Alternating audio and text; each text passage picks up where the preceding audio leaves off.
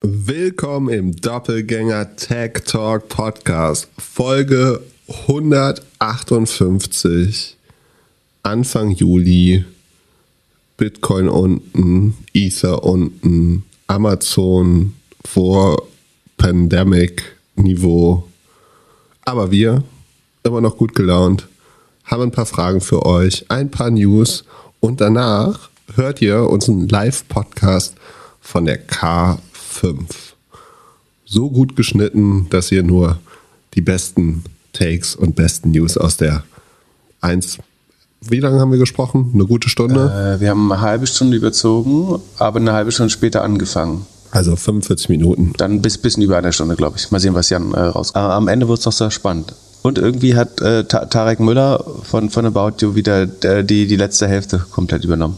Woran liegt das, dass er so ein, so ein Raum, egal wo der ist, den sofort ausfüllt? Das ist das Politiker-Gen. Achso, dann wird ihm das ja noch äh, hilfreich sein später. Der erste Doppelgänger-Podcast mit Gast sozusagen. Mit, ja, tatsächlich, ist das so? Wird nicht wieder vorkommen. Aber Tarek hat zugesagt für unsere kleine Doppelgänger and Friends Discord-Sache ähm, nee, nee, Twitch, Twitch aber ja, wir werden wahrscheinlich über Discord sprechen und dann das technische Setup, damit werde ich mich nächste Woche beschäftigen, kurz vorher, wie immer. Oh Gott, oh Gott, oh Gott, oh Gott. aber ja, also. Und dann übernimmt er das ja auch, dann kommt, kommt da auch wieder kein anderer. Aber man hat ja auch nicht so das Gefühl, man muss dem das Mikrofon wegnehmen, ist ja schon auch interessant, aber moderierst du das dann oder wie machen ja, wir das? klar. Oh Gott. Verena hat auch schon zugesagt. Mal gucken. Es wird ein witziger Abend. Also Mittwoch, 21 Uhr auf Twitch. Sonst gute Fragen. Sollen wir direkt starten oder hast du noch eine Überraschungsfrage für mich? Eine Überraschungsfrage für dich äh, habe ich heute. Warum du ein Hemd anhast, würde ich, würde ich fragen. Das, das, das ist ein Novum. Sieht äh, etwas casual aus mit äh, drei Knöpfen offen, aber äh, was hast du noch vor? Hast du noch ein Vorstellungsgespräch heute? Äh, nee, nicht, äh, sondern ich bin äh, im Regen so nass geworden, dass ich jetzt hier das dreckige Hemd, das eigentlich in die Reinigung sollte, angezogen habe. Also meine, meine Regenkleidung auf dem Fahrrad hat nicht gehalten, was die verspricht. Aber ja. Warum fährst du bei Regen denn Fahrrad? Äh, warum nicht? Allwetterfahrrad. Also wenn, wenn die Regenkleidung stimmt, dann ist es ja okay. Ist ja nicht jetzt minus 5 Hast du so ein, so ein Plastikkondom zum Überziehen? Sonst? Nee, noch Oder nicht. Ich habe auf Twitter gefragt, was ich mir kaufen soll jetzt. Also das äh, wird meine nächste Investition. Apropos kaufen, K5 hier E-Commerce. Eine Sache, die man ja schon so ein bisschen gelernt hat, ist, dass alle jetzt wahrscheinlich ein bisschen zu viel gekauft haben und die Lager sehr, sehr voll sind. Du meinst, dass 2021 so viel gekauft wurde?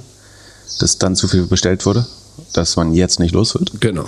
Also, dass Shops zu viel auf Lager haben und jetzt in den kommenden Wochen, Monaten viel Discounts machen müssen, damit sie die Leger wieder leer bekommen. Vermutlich, genau. Ist das nicht die perfekte Lösung und die Antwort, dass die Inflation dann doch vorbei ist?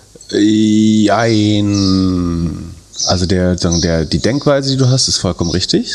Also hohe Discounts äh, und zu hohe Inventories würden den Preisdruck verursachen.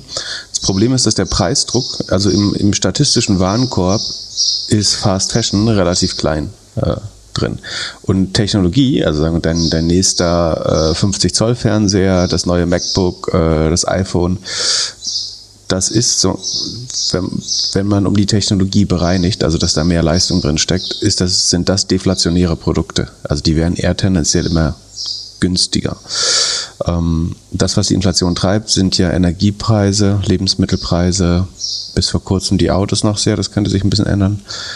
Ähm, und das wird davon leider nicht, also ist ja nicht so, dass der Edeka jetzt äh, die, die Butter günstiger macht, ähm, weil die La Lager voll sind, sondern eher Klamotten. Das hat schon auch einen Effekt, aber einen, im Vergleich zum Gesamteffekt eher zu vernachlässigen.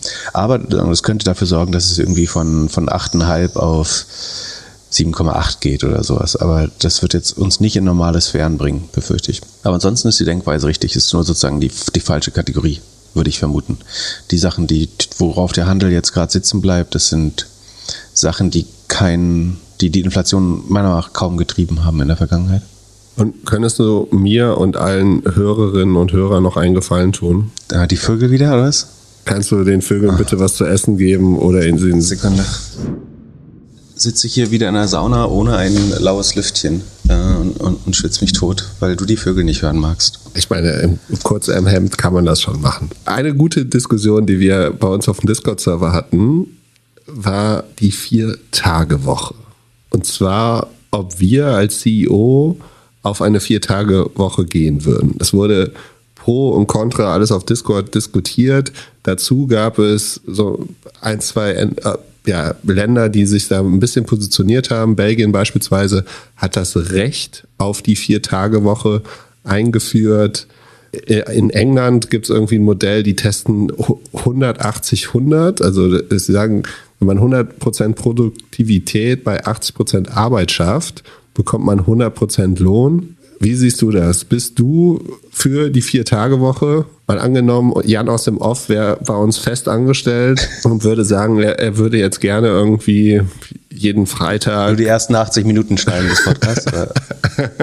genau, oder ja, je, jeden Freitag irgendwie äh, surfen gehen. Wie stehst du zur Vier-Tage-Woche?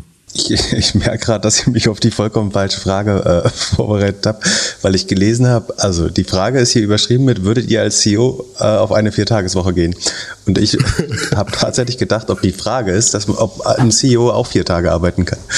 Ähm, das ist, auf ich mich vorbereitet, jetzt verstehe ich jetzt. Also die Frage ist, würde ich das dem, dem Rest der Firma erlauben, richtig? Genau. Also gibt es überhaupt einen CEO, der fünf Tage arbeitet? Bei den ganzen Veranstaltungen und so? Es ist ja Arbeit. Okay, also ich glaube, es ist absurd. Es ist und komplett aus der Zeit gefallen. Vier Tage? Ja. Also wer sich das leisten kann, in welcher Firma das funktioniert, soll es gern machen. Äh, ich bin fern davon, äh, also weit entfernt davon, das irgendjemandem zu verbieten. Aber es ist halt eine komplette Bubble-Diskussion. Also wenn du Fintech machst oder so oder Krypto oder ich, ich weiß nicht, äh, ein Analytics-Startup, und du glaubst, man kann das schaffen, da können wir gleich drüber reden, ob das geht, gern. Aber sagen, würde man das deutschlandweit machen? Also ich, ich glaube nicht, dass sagen, eine Müllfrau äh, oder eine Kassiererin oder Kassierer in, in vier Tagen die gleiche Arbeit schaffen. Oder jemand, der im Krankenhaus arbeitet. Oder ein Lkw-Fahrer, Lkw-Fahrerin. Wie soll denn das gehen? Also wir haben jetzt schon überall Mangel in äh, Berufen, die entweder ungelernt sind oder Fachkräfte. Und wenn du jetzt noch die vier Tage Woche machst, dann kannst du sagen, wir nehmen jetzt einen irgendwie 10% Rückgang des GDP in, in, in Kauf. Und komplette sagen, Zerstörung der Gesellschaft dadurch. Äh, und staatlicher Leistung und so weiter. Das ist überhaupt nicht möglich. Also unsere Produktion einigermaßen aufrechtzuerhalten, wäre nicht möglich, meiner Meinung nach. Deswegen halte ich es, wenn man das für ein gesamtes Land verordnen und diskutieren möchtest, ist das absolut realitätsfern. So kann man das jetzt in einem kleinen oder in einem, in einem Start-up, wo man die Dienstleistung hauptsächlich im Homeoffice digital, in meinetwegen auch in einem HQ erbringt, kann man das da probieren. Warum nicht? Äh, man, man, kann das temporär machen zum Beispiel. Es gibt Branchen, in denen du eine, eine Low Season hast oder wo du Saisonalität hast. Ähm, und dazu sagen wir, äh, irgendwie im Winter oder im Sommer ähm, erlauben wir das. Warum nicht? Man kann es auch ganzjährig ausprobieren, wenn es glaubt, wenn man glaubt, es ist ein Vorteil. Hier steht noch die Frage, glaub, ob man in sechs Stunden konzentrierter Arbeit das gleiche schafft wie in acht Stunden. Ich glaube schon, dass du im Laufe eines Tages äh, und auch der Woche eine abnehmende Produktivität hast. Ähm, ich glaube zum Beispiel, dass ähm, junge Mütter äh, und vielleicht auch Väter, die Teilzeit arbeiten, äh, unheimlich effektive äh, Mitarbeiter sind, äh, in der Regel, weil sie einfach unheimlich organisiert sind. Äh, ich glaube aber andererseits, dass nicht alle Menschen die richtig, also das setzt ja voraus, dass du eine sehr gute Fähigkeit zur Priorisierung hast. Dann ist es definitiv so. Von daher glaube ich schon, dass es nicht, nicht unbedingt Sinn macht, darauf zu pochen, dass da Leute ihre acht Stunden absitzen äh, auf Arbeit, so, sofern sie ihre Ziele erreichen. Klappt, glaube ich, nur für einen sehr kleinen Teil der Ökonomie oder der, der wie sagt man, der Volkswirtschaft. Und jetzt kommt dein Plädoyer für die Vier-Tage-Woche. Glückglas eigentlich für die Vier-Stunden-Woche. die Kurzversion ist Glückglas für die Vier-Stunden-Woche. Zweimal in der Woche Podcast aufnehmen, von Werbegeldern leben. Ähm, und das soll doch bitte jeder machen können. nee, äh, nee. aber, aber, ich hätte dich zuerst reden lassen sollen. Ne? Jetzt traust du dich nicht mehr. In, äh, es gibt ein Buch, das Warte, heißt wir nehmen andersrum auf. Jan, du schneidest es andersrum. Glück, du sagst jetzt erst, Glück sagt jetzt erst sein Plädoyer für die Vier-Tage-Woche und dann komme ich. Also äh, es gibt ein Buch, das heißt Deep Work. Da, da steht drin, dass man sich drei bis viermal am Tag 90 Minuten richtig konzentrieren kann. Ja. Hast du das deinem Paketboten mal erklärt? Das geht natürlich nicht.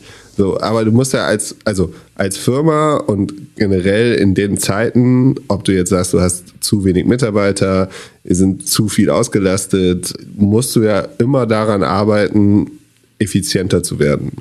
Und ich glaube schon, dass du da irgendwie reinguckst. Weißt du, was das Schlimmste ist in Corporate Jobs? In der Regel die Vorgesetzten. Und die wöchentlichen Regeltermine. Und wenn du da beispielsweise rangehst und da irgendwas machst, kannst du schon was machen. Auch Kassiererin. In Belgien konnte man vor 20 Jahren schon Self-Checkout machen. Es wird jetzt langsam hier und da ausprobiert. So, du kannst schon ein paar Sachen. Natürlich in der Pflege kriegst du das irgendwie nicht hin. Du kannst jetzt nicht sagen, so hier äh, in der Pflege habt ihr alle jetzt so hart gearbeitet und, und äh, wir machen jetzt nur noch vier Tage Woche. Äh, bei dem Mangel wird, wirst du da überhaupt kein Problem lösen. Das ist mir schon klar.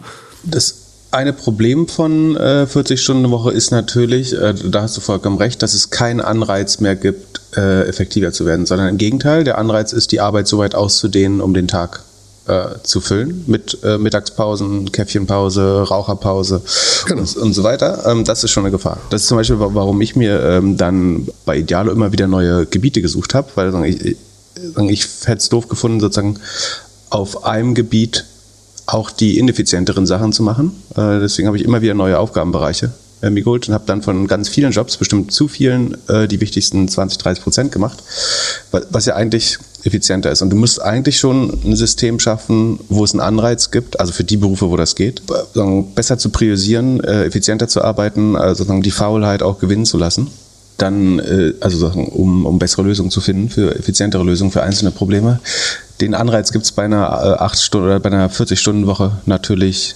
tendenziell weniger. ja, das war auch in Discord hat das einer sehr gut beschrieben. Er meinte, äh, manchmal in größeren Unternehmen ist es halt so, dass viele Projektleiter an ähnlichen Problemen oder sogar dem gleichen Problem arbeiten und dann, ich zitiere, in meiner Bubble gibt es im Moment eher zu viele Fachkräfte, die nicht ausgelastet sind.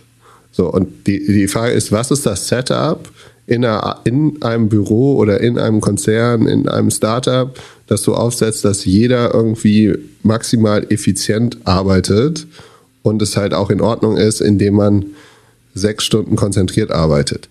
Auf der anderen Seite leben wir in einer sehr kompetitiven Welt und Du könntest ähnlich wie du sagst, hier my margin is äh, oder your margin is my opportunity, könntest du halt sagen so, hey, deine vier Tage Woche ist meine Opportunity, weil in fünf Tagen konzentriert oder in sechs Tagen konzentriert mit Blick auf China schaffen wir mehr. Das muss jeder CEO oder jede Firma, jeder Manager, jede Managerin entscheiden, inwieweit du es schaffst, dein Team, deine Mannschaft so zu, ja, zu, zu leiten, dass halt das maximal Gute für die Firma rauskommt. Aber deswegen ist es vielleicht auch so wichtig, dass äh, Menschen auch für einen Purpose oder, oder einen, also der Purpose kann halt auch Geld sein, also für einen Bonus oder so äh, arbeiten, weil man dann eben den Anreiz hat, auch die bestehende Zeit, also nicht Arbeit auszudehnen, um die Zeit zu füllen, sondern innerhalb der gegebenen Zeit, sagen wirklich das Maximale zu erreichen. Wenn du wirklich daran glaubst, was du tust, wenn du entweder für deine eigene Karriere, deinen eigenen Geldbeutel, dein eigenes Wissen oder einen größeren Zweck arbeitest, dann sollte dir eigentlich egal sein, ob du das in der Arbeitszeit machst oder äh, ob du auch ein bisschen länger arbeitest. Ja, würde würd ich schon sagen. Und wie sieht es mit CEOs aus? Würdest du in ein Startup investieren, in dem der CEO vier Tage die Woche arbeitet? Eher nicht, ehrlich gesagt. Äh, kann ich, also ist meiner Meinung nach nicht möglich. Also ich ein Startup zu gründen ist so schwer. Also es überleben halt nur 10, 20 Prozent überhaupt. Und zu glauben, man schafft das einer, mit einer Teilzeitwoche, halte ich äh, für absurd. Äh, es sei denn, man hat irgendwie ein Team aus drei oder vier Gründern und ist wirklich nicht nur komplementär, sondern auch wirklich so, dass der eine für den anderen sprechen kann, mehr oder weniger. Ansonsten würde ich sagen, es funktioniert allein deswegen schon nicht, weil auch oft jeder andere dann nicht arbeiten kann, wenn man zum Beispiel auf eine wichtige Entscheidung wartet. So, du willst ja nicht selber zum Blocker werden äh, als Chef oder Chefin. Gut, du willst aber auch keinen CEO haben, der irgendwie alles entscheiden muss. Nee, aber am Anfang in einem Startup ist es ja schon so. Du hast ja jetzt die 14 Management-Ebenen äh, in einem Startup. Also, also ich glaube, so einem CEO will ich das nicht zugestehen. Zumindest nicht in den ersten fünf Jahren. Dann Spät, später bei, bei größeren Firmen, wenn du, wie du sagst, ne, wenn du, äh, du hast irgendwie zwei, drei Management-Ebenen, dann würde ich sogar sagen, es ist ein Ziel, dass der CEO vom Bus überfahren werden äh, kann und die Firma trotzdem läuft. Dann kann man es nochmal deutlich anders sehen. Dann die zweite Frage des Tages. Die lese ich vor, die ist wieder zu lang für dich, oder? Sehr gut. Also, ähm, vielleicht sag mal lieber nicht äh, den Namen, trotzdem schöne Grüße. Es geht darum, wie viele Anteile an einer Firma ein neu hinzukommender Geschäftsführer bekommen sollte. Also es geht um ein zweijähriges junges Startup, das gebootstrapped wurde, also ohne äh, externe Mittel ausgekommen ist bisher. Vor zwei Jahren gegründet, kein externes Kapital. Beide Gründer gehört die Hälfte. Der eine hat kürzlich 25.000 Euro reingetan bei einer Bewertung von drei Millionen. Damit müsste er jetzt die goldene Aktie haben, äh, also ein bisschen mehr als 50 Prozent. Also irgendwie ein Dutzend Mitarbeiter, Revenue Run Rate eine Million, verdient schon Geld, soll sich verzehnfachen dieses Jahr und danach nochmal verdrei- bis fünffachen laut Plan. Und jetzt möchte einer der Advisor mehr Zeit in das Startup investieren und als GF einsteigen mit 20 bis 30 Stunden pro Woche. Gründe das Potenzial des Geschäfts, was er jetzt sieht, Spaß am Thema, Spaß an der Arbeit mit, mit den Gründern und möchte nochmal unternehmerisch tätig werden. Ein primärer Mehrwert für das Startup wäre großes Netzwerk potenzieller Neukunden äh, und aktives Sales äh, durch den neuen GF. Es käme ein Investment oder Commitment von bis zu ähm, 100.000 Euro äh, dazu eventuell. Was wäre ein fairer Anteil an der Firma, die man dem Menschen natürlich mit einer Vesting-Periode, sehr schlau, äh, zusprechen könnte? Wie würde man daran gehen? Ich würde mir als erstes ausrechnen zu der Bewertung, zu dem einer der Gründer jetzt irgendwie ein bisschen was reingezahlt hat, was würde das bedeuten, wenn er 100.000 dafür reingibt? Also wahrscheinlich wären das dann 3%, oder? 3 Millionen Bewertungen, 100.000. Zu rund. Mhm. Wäre das in Ordnung? Dann die Frage noch ein bisschen, ist er, also arbeitet er für Gehalt? Also ist das Konzept so, dass er irgendwie ein Fixgehalt hat und dann Anteile? Oder verzichtet er auf sein Gehalt und arbeitet nur für Anteile? Und dann würde ich es hochrechnen, wie viel ist das Ding in vier Jahren wert und ihn auf vier Jahre westen und schauen, dass er vielleicht irgendwie auf 6%, 6 bis 10% irgendwie kommt in dem Zeitraum. Mhm, okay. Wie würdest du es machen? Also wenn man das macht, würde ich auf jeden Fall äh, mindestens drei, besser vier Jahre Vesting vereinbaren, also dass man seine Anteile nur im Fortschritt mit dem mit der Betriebszugehörigkeit äh, verdient, um einfach sicherzugehen, dass jemand äh, dann nicht einfach versucht jetzt von von dem so, vielleicht überraschend guten Ergebnissen der Firma, Firma zu profitieren. Ich finde es auch hier bedenklich, wenn jemand nur doch, dann doch nur 20, 30 Stunden äh, das machen will. Das ähm, ich finde immer das Argument, wo hier, das ist ja auch genannt, großes Netzwerk potenzieller Neukunden. Äh, ich weiß nicht, ob ich das habe gut gehen sehen in der Vergangenheit. Ähm, ist immer gut, wenn du sagst, ich habe kein Netzwerk. Ist doch, ist doch einer deiner Standardspruchs als Angel, oder nicht? Genau. Äh, aber das ist ja noch ein spezieller Fall. Aber ich würde es fast abhängig machen vom tatsächlichen Sales-Potenzial, also was an Sales dabei rumkommt dass er, man, man könnte machen, dass man den neuen Verträgen, wir kennen jetzt nicht, welche Branche das ist oder so, aber den, den Verträgen irgendeinen Wert zubemisst und dass sozusagen die Verträge, die, die er reinbringt, dass er sich mit dem Wert mehr oder weniger in die Firma einkaufen kann, ähm, um sicherzustellen, dass das auch wirklich eintritt.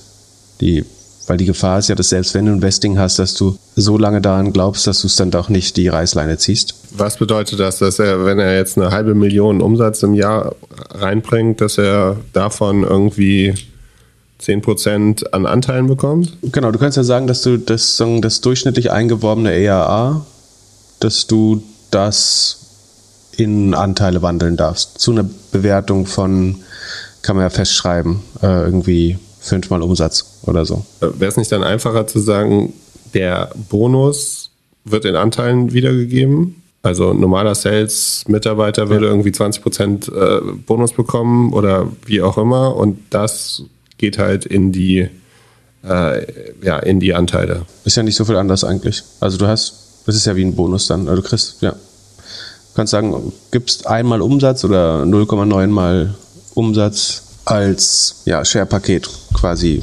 weiter.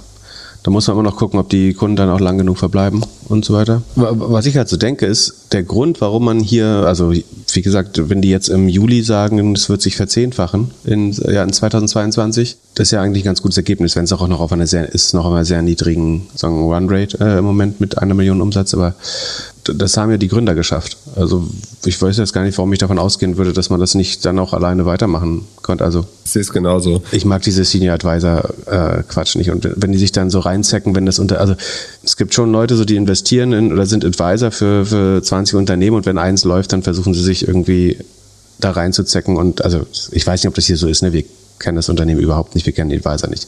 Aber dann versuchen sie sich da reinzuzecken, ein ordentliches Gehalt zu zahlen und noch Shares zu nehmen. Es gibt Leute, die das dann tatsächlich auf sozusagen die nächste Ebene bringen, äh, so ein Unternehmen, aber ich finde das von außen unheimlich schwer einzuschätzen. Deswegen würde ich maximale, das hatten wir letztes Mal, das ist eigentlich äh, auch ein gutes Principal Agent Problem. Du weißt nämlich nicht, was der leisten wird äh, im Nachhinein. Deswegen würde ich maximal die Incentives align. Das ist ja zum Beispiel die Bonusregelung, dass man sagt, wa warum sollten wir dir äh, Sachen schenken? Und die zwei Möglichkeiten sind, du nimmst Vesting. Also Vesting heißt halt, wir entscheiden jedes Quartal, ob wir noch happy sind also ob wir glauben, die Versprechen wurden eingehalten. Da ist aber die Gefahr, dass man sich ein bisschen selber belügt und dann sagt er immer, ja, dieses Quartal war schwer und ich muss erst Beziehungen zu den Kunden aufbauen und der Sales Cycle ist so lang. Ich habe schon mit 30 gesprochen, die sind alle heiß wie Frittenfett, aber äh, sein kann ich erst äh, im nächsten Jahr, weil die Budgets schon fix sind und bla bla bla. Da hast du diese Ausreden und äh, das ist, wird dann so sehr irrational und du möchtest dich auch nicht streiten und dann läuft das Vesting eventuell länger, äh, als man will. Und sagen, die andere Möglichkeit ist eben, es direkt an Performance-Targets zu bauen. Wenn, wenn der Mehrwert wirklich neue Sales sind, dann kann man ja sagen, eben für die Sales, die tatsächlich abgeliefert sind und vielleicht noch mit so einer in Klammern Klausel und nach zwölf Monaten auch noch da sind oder mindestens ein Jahr verlängert werden, kann man über so eine eventuelle Call-Option der Firma, also dass sie die Anteile auf wieder zurückkaufen können, wenn Kunden äh, kündigen zu früh oder so, regeln. Ich mein Bauchgefühl sagt, ich würde da sehr skeptisch sein, so nah wie möglich an die Perform tatsächlich Performance binden. In keinem Fall würde ich mehr als 15 Prozent äh, sozusagen an jemanden geben. Äh, sagen wir, das Maximum im Kopf wären 10, 12 Prozent. Ähm, für mich, ich war mal in so einer Situation, da lag ich auch ungefähr in dem äh, Bereich, nicht, nicht ganz zweistellig, beziehungsweise ich habe auch Shares dazugekauft, ein paar als ESAP bekommen als Geschäftsführer, die haben gewestet ähm, und zwar am Ende, glaube ich, so rund 10 Prozent an der Company, ein bisschen mehr da würde ich hoffen, dass ich äh, sozusagen abgeliefert habe, aber äh, da, da, wurden Vorkehrungen getroffen, sozusagen, dass wenn das nicht passt, ich auch wieder so rausgeschubst werden kann. Also lieber zu vorsichtig denken. Und jemand, jemand, der das wirklich leisten kann, dem ist das scheißegal. Also ich würde jede Performance-Klausel, also an, der ich selber arbeiten kann, es gibt immer Sachen, wo ich es gar nicht verantworten kann. Sagen wir mal, ähm, es hängt an irgendeinem SEO-Ziel oder so. Und am Ende gibt es gar keine SEO-Ressourcen in der Firma oder so. Äh, das ist dann immer kompliziert. Da mag ich Performance-Ziele zum Beispiel nicht, sondern Vesting lieber, weil dann kann immer noch jemand sagen, es war doof. Aber ich, ja, genau. Und aber ich wollte nur sagen, sagen, jemand, der wirklich leisten kann, der wird immer diese Klauseln unterschreiben. Und wenn jemand sagt, ich will kein Vesting oder ich will mich nicht zu einer gewissen Performance committen, dann ist das für mich ein starkes Zeichen, äh, zu sagen, das ist jemand, der da sich nur ins gemachte Bett legen will. Aber andererseits kennen die sich ja schon ein paar, paar Monate anscheinend. Vielleicht können sie es auch einschätzen, wie wertvoll das ist. Aber ja, ich finde auch, man sollte, also wenn man ein Startup hat, das funktioniert, das Bootstrap funktioniert mit zwei Leuten, die das aufgebaut haben, wieso einen Dritten da mit reinziehen? Es, also es wird nur komplexer. Wenn der unbedingt Umsatz machen will und irgendwie da rein möchte, kann man den immer noch Chief Revenue Officer nennen. Muss noch nicht im Geschäfts-, äh, als Geschäftsführer dabei sein wenn er richtig, richtig abliefert oder vielleicht einer der beiden nach ein, zwei, drei Jahren keine Lust mehr hat, da irgendwas machen. Aber also ein gut funktionierendes Führungsteam von zwei Leuten in so einer kleinen Firma auf einmal auf drei hochzumachen, sehe ich nicht wirklich als notwendig. Ja, und, und wenn so alte Industriegranden der Weg zum Erfolg wären, dann würden die ja die Startups gründen. Also das würden wir in zehn Jahren nicht mehr sagen, aber äh, passt auf bei Leuten ohne und mit weißen Haaren. Ich ist Ageism. Ich überlege gerade, ob es ein gutes Beispiel gibt äh, dafür, wo sozusagen das Hinzufügen einer Seniorenperson äh, in Erweiterung der Management-Riege nochmal deutlich positiven Impuls gebracht. Aber ich kenne ehrlich gesagt keinen. Ähm, Aber ein bisschen mehr Research machen, glaube ich schon. Es gibt ja doch, doch so, also. Wenn, wenn die das könnten, dann würden sie es halt selber bauen. Am Ende, dann können die bestenfalls ihr Netzwerk verkaufen und das, dann soll man eben schauen, ob das auch passiert und dann kann man die Shares herausgeben. Und selbst dann muss man noch überlegen, ob das über normale Sales-Leute nicht einfacher wäre. Ja, äh, also mal schauen. Haltet uns auf dem Laufenden.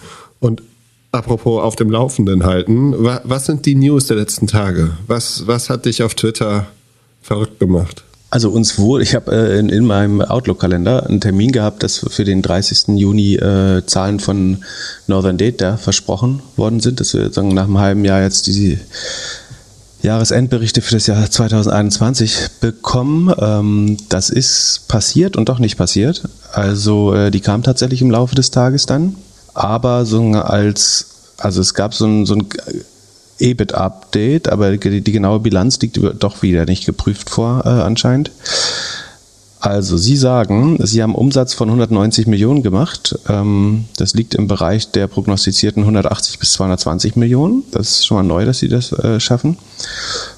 Und damit ein Ergebnis von 90 Millionen. Das ist ein bisschen unter den prognostizierten 100 bis 120 Millionen. Das entspräche ja irgendwie rund 55 Prozent EBIT-Marge. Hast du das Gefühl, dass man 2021 mit Crypto-Mining und High-Performance Computing, ähm, je nachdem, also das weiß man ja nicht genau, was sie gerade machen, aber 50 Prozent, 54 Prozent EBIT-Marge machen konnte? Mm, letztes Jahr vielleicht schon. Also wir hatten ja schon so ein bis November 2021 ist ja alles hochgegangen. Also der, der All-Time-High vom Bitcoin zum Beispiel war ja so November 2021. Aber dann müsste das ja heißen, dass Mining überhaupt nicht kompetitiv ist.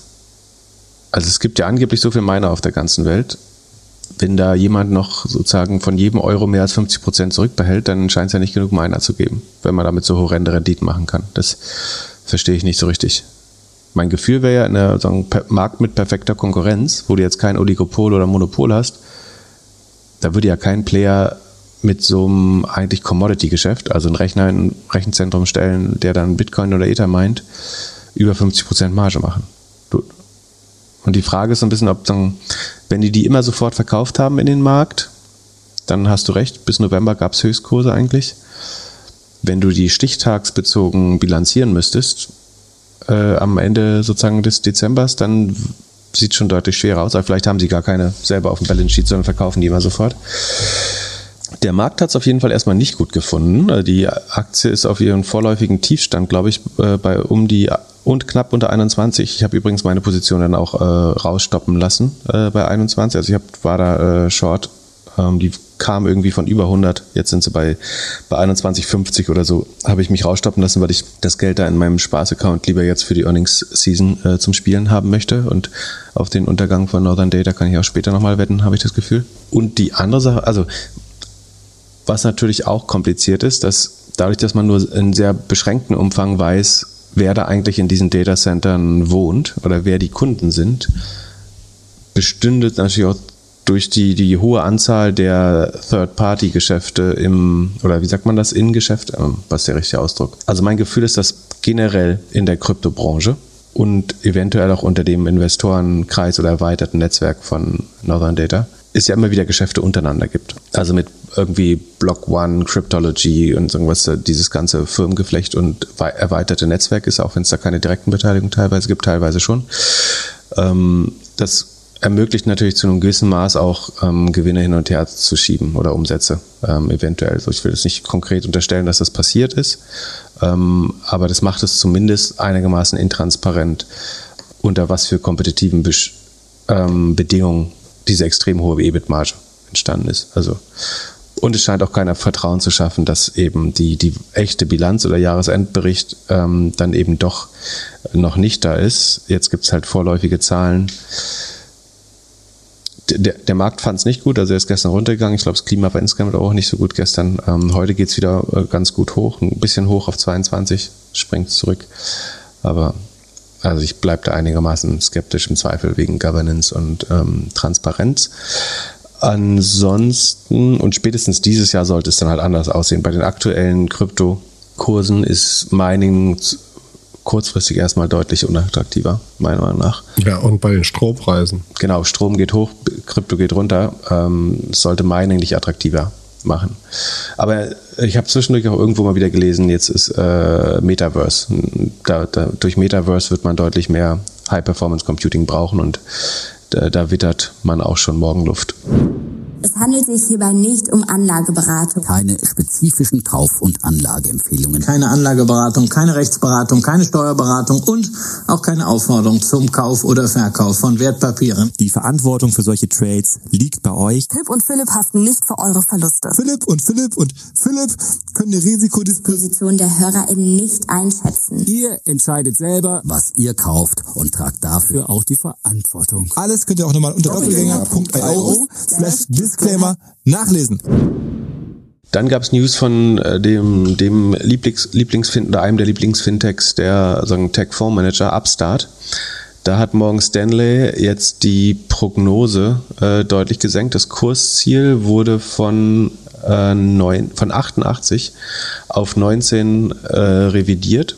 Das würde, ich glaube, Reduzierung um 50 Prozent sein. Genau, die sind bei 32. Die sind zwischendurch, die sind diese, allein diese Woche 20 Prozent runtergegangen nach den News. Also Morgan Stanley, eine große Investmentbank, sieht, dass sie sich nochmal halbieren könnten äh, auf 19 Dollar und haben ihre Einschätzung auf Verkaufen geändert. Also der äh, Analyst James Fossett von Morgan Stanley sagen, macht sich einerseits Sorgen um die Qualität der Kredite, die man selber aus Balance Sheet genommen hat, sagen die Fähigkeit, die an die andere Marktseite zu verkaufen, äh, sagen wo Investoren jetzt andere Investitionsmöglichkeiten mit guten Zinsen haben. Das heißt, die der Appetit für solche relativ riskanten äh, Konsumentenkredite auf der Abnehmerseite sinkt und das Modell, sagen Sie sagen höflicherweise irgendwie die, die Zyklizität des Modells wurde noch nicht erprüft. Ich würde es ein bisschen drastischer sagen. Also es wurde einfach in, in Goldilocks-Zeiten, wo alles, wo es keine Zinsen gab, wo es keine Defaults gab, wo es äh, kaum echte wirtschaftliche Probleme gab, wo die, die meisten Schuldner vom Staat rausgebildet wurden. Ähm, also auch die privaten Schulden, also die Haushalte, meine ich, mit äh, Stimulus-Checks über Wasser gehalten worden sind. In solchen Zeiten wurde das Modell trainiert und äh, ist stark gewachsen. Zumindest ist es noch nicht sicher, dass das auch in jetzt schweren Zeiten mit, einer, also mit einem deutlich angeschlageneren Konsumenten gut funktioniert. Deswegen, ähm, ich war ja relativ skeptisch bei Upstart. Mal sehen, wo es landet. Kann natürlich auch wie, wie wieder hochgehen da bin ich sehr gespannt auf die, auf die nächsten Zahlen, ehrlich gesagt. Also ob sie es wieder schaffen, nochmal den Umsatz knapp zu schlagen des Vorquartals. Ich glaube, sie wären, nee, ich würde sagen, sie schaffen es ganz sicher nicht. Weil sie müssten, also sie wissen, also die Wall Street hat ihnen gesagt, wir wollen nicht, dass ihr mehr Kredite auf Balance Sheet nehmt eigentlich. Sonst sehen wir eigentlich, dass ihr die nicht mehr loswerden würdet. Um die Umsätze zu schlagen des Vorquartals, müssen sie meiner Meinung nach aber aufs Balance Sheet nehmen, weil sie wahrscheinlich schnell genug loswerden. Also ich würde auf einen Umsatzrückgang mit einem leichten Anstieg der eigenen Kredite äh, tippen und das wäre eine relativ hässliche Nachricht, äh, denke ich. Aber das, das werden wir sehen und ist bis jetzt nur Spekulation. So, dann haben wir Layoffs bei UiPath. Äh, berichtet auch äh, unter anderem Barons. Und zwar, wenn man bis zu 5% der äh, Belegschaft entlassen. Das klingt nicht viel, ist im Fall von UiPath, aber Sekunde, wir gucken mal auf layoffs.fyi. Wo ist der UiPath? Ach da, 5% sind 210, entspricht 210 äh, Mitarbeitern. Wer übrigens in der Zeit auch entlassen hat, äh, AppLovin hat 300 Leute entlassen. Ähm, StockX, der Sneaker- oder äh, Rarity-Marktplatz, wie nennt man Collectible-Marktplatz, 120 Leute was ich nicht verstehe, ist, wieso Substack 13 Leute entlassen hat, 14 Prozent. Wird auch schwerer wahrscheinlich, äh, wird schwerer eine, eine Anschlussfinanzierung zu bekommen. Unity hat 300 entlassen, Niantic, der Pokémon-Spielmacher, hat 85 entlassen. Stream, was ist ein Stream? Keine Ahnung. Ähm, und dann äh, Enjoy hat 400 Leute entlassen. Achso, die sind auch pleite, ne? Genau, das ist dieser. Das ist der, das ist der erste Spec, der pleite gegangen ist, glaube ich. Äh, Enjoy. Das war so ein, äh, ich baue dir die Geräte auf Ding. Und ByteDance, die TikTok-Mutter, hat auch äh, Leute entlassen. Bitpanda hat 270 entlassen, sehe ich gerade in Wien. Und ByteDance hat aber nur so von so einem Game-Studio äh, Leute entlassen. Netflix 3%, 300 habe ich auch gar nicht mitbekommen. Ähm, aber wir waren bei UiPath und deren Problem ist ja schon, das kann bei uns im äh, doubleganger.io Sheet ganz gut nachvollziehen. Die haben ihre Kosten gegenüber dem Vorjahr halt erheblich gesteigert. Das sieht man nicht so gut, weil im Q1 des letzten Jahres war der Börsengang. Und deswegen sind da viele Share-Based Compensation äh, Bestandteile fällig geworden. Das ver, ver, äh, wie soll man sagen, ver, verwischt so ein bisschen die, den, den richtigen Wert. Aber wenn man die jetzt abzieht, dann sieht man eigentlich, dass sich die operativen Kosten selbst ohne äh, Share-Based Compensation, äh, also ESOP-Programme, verdoppelt haben äh, gegenüber dem Vorjahr, während der Umsatz nur noch um 31,6 Prozent gewachsen ist. Ich glaube, er wird nochmal deutlich unter 30 Prozent nur wachsen äh, im Q2 jetzt mit den neuesten Zahlen von UiPath. Die Kosten wachsen aber weiter mit, ja, also die, so schnell kriegen sie die gar nicht eingebremst. Also die werden sich vielleicht nicht weiter verdoppeln, aber äh, wachsen viel, viel schneller als der Umsatz, während die Company im Q1 eine operative Marge von fast minus 47 Prozent hat. Bei nur 30 Prozent Wachstum kann man sich ausrechnen, dass die bei der Rule of 40 nicht annähernd auf die äh, erforderlichen 40 kommen. Die Magic Number sieht durchs Jahr gemittelt mit 0,09 auch viel, viel, viel zu niedrig aus. Immer noch kein Fan von UiPath. Und also, dass die jetzt an Kosten arbeiten müssen, ist vollkommen richtig. Aber 5% wird da nicht reichen, glaube ich. Um Katie Woods happy zu machen. Ach, stimmt. Ist sie da auch investiert? Nein, sie war da schon mal dran. Ja, 10x auf jeden Fall auch. Also wir können noch mal um Cashflow gucken. Operating Cashflow ist auch äh, in den letzten zwölf Monaten minus 180 Millionen bei einer Milliarde Umsatz. Aber ja, selbst wenn wir das nehmen, sind wir nicht bei der Rule of 40 okay. Also man wird heftig verwässert durch, durch, durch Share-Based Compensation äh, und es gibt äh, Cash fließt ab.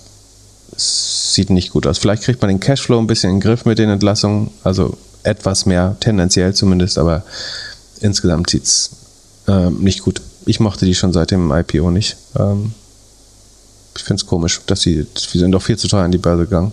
Ach so, ähm, selbst Meta hat nochmal angekündigt, dass sie ihre offenen Stellen um 30 Prozent reduzieren werden.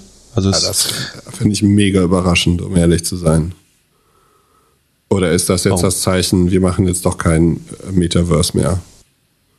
Also sie hatten ja schon in einzelnen Abteilungen einen Hiring Freeze gehabt. Ähm, sie, Mark Zuckerberg hat angekündigt, dass sie sich die Performance äh, Reviews, dass sie ja deutlich höhere Maßstäbe anlegen in Zukunft. Also auf Deutsch sagen wir versuchen die, die, die Underperformer schon so ein bisschen rauszupöbeln.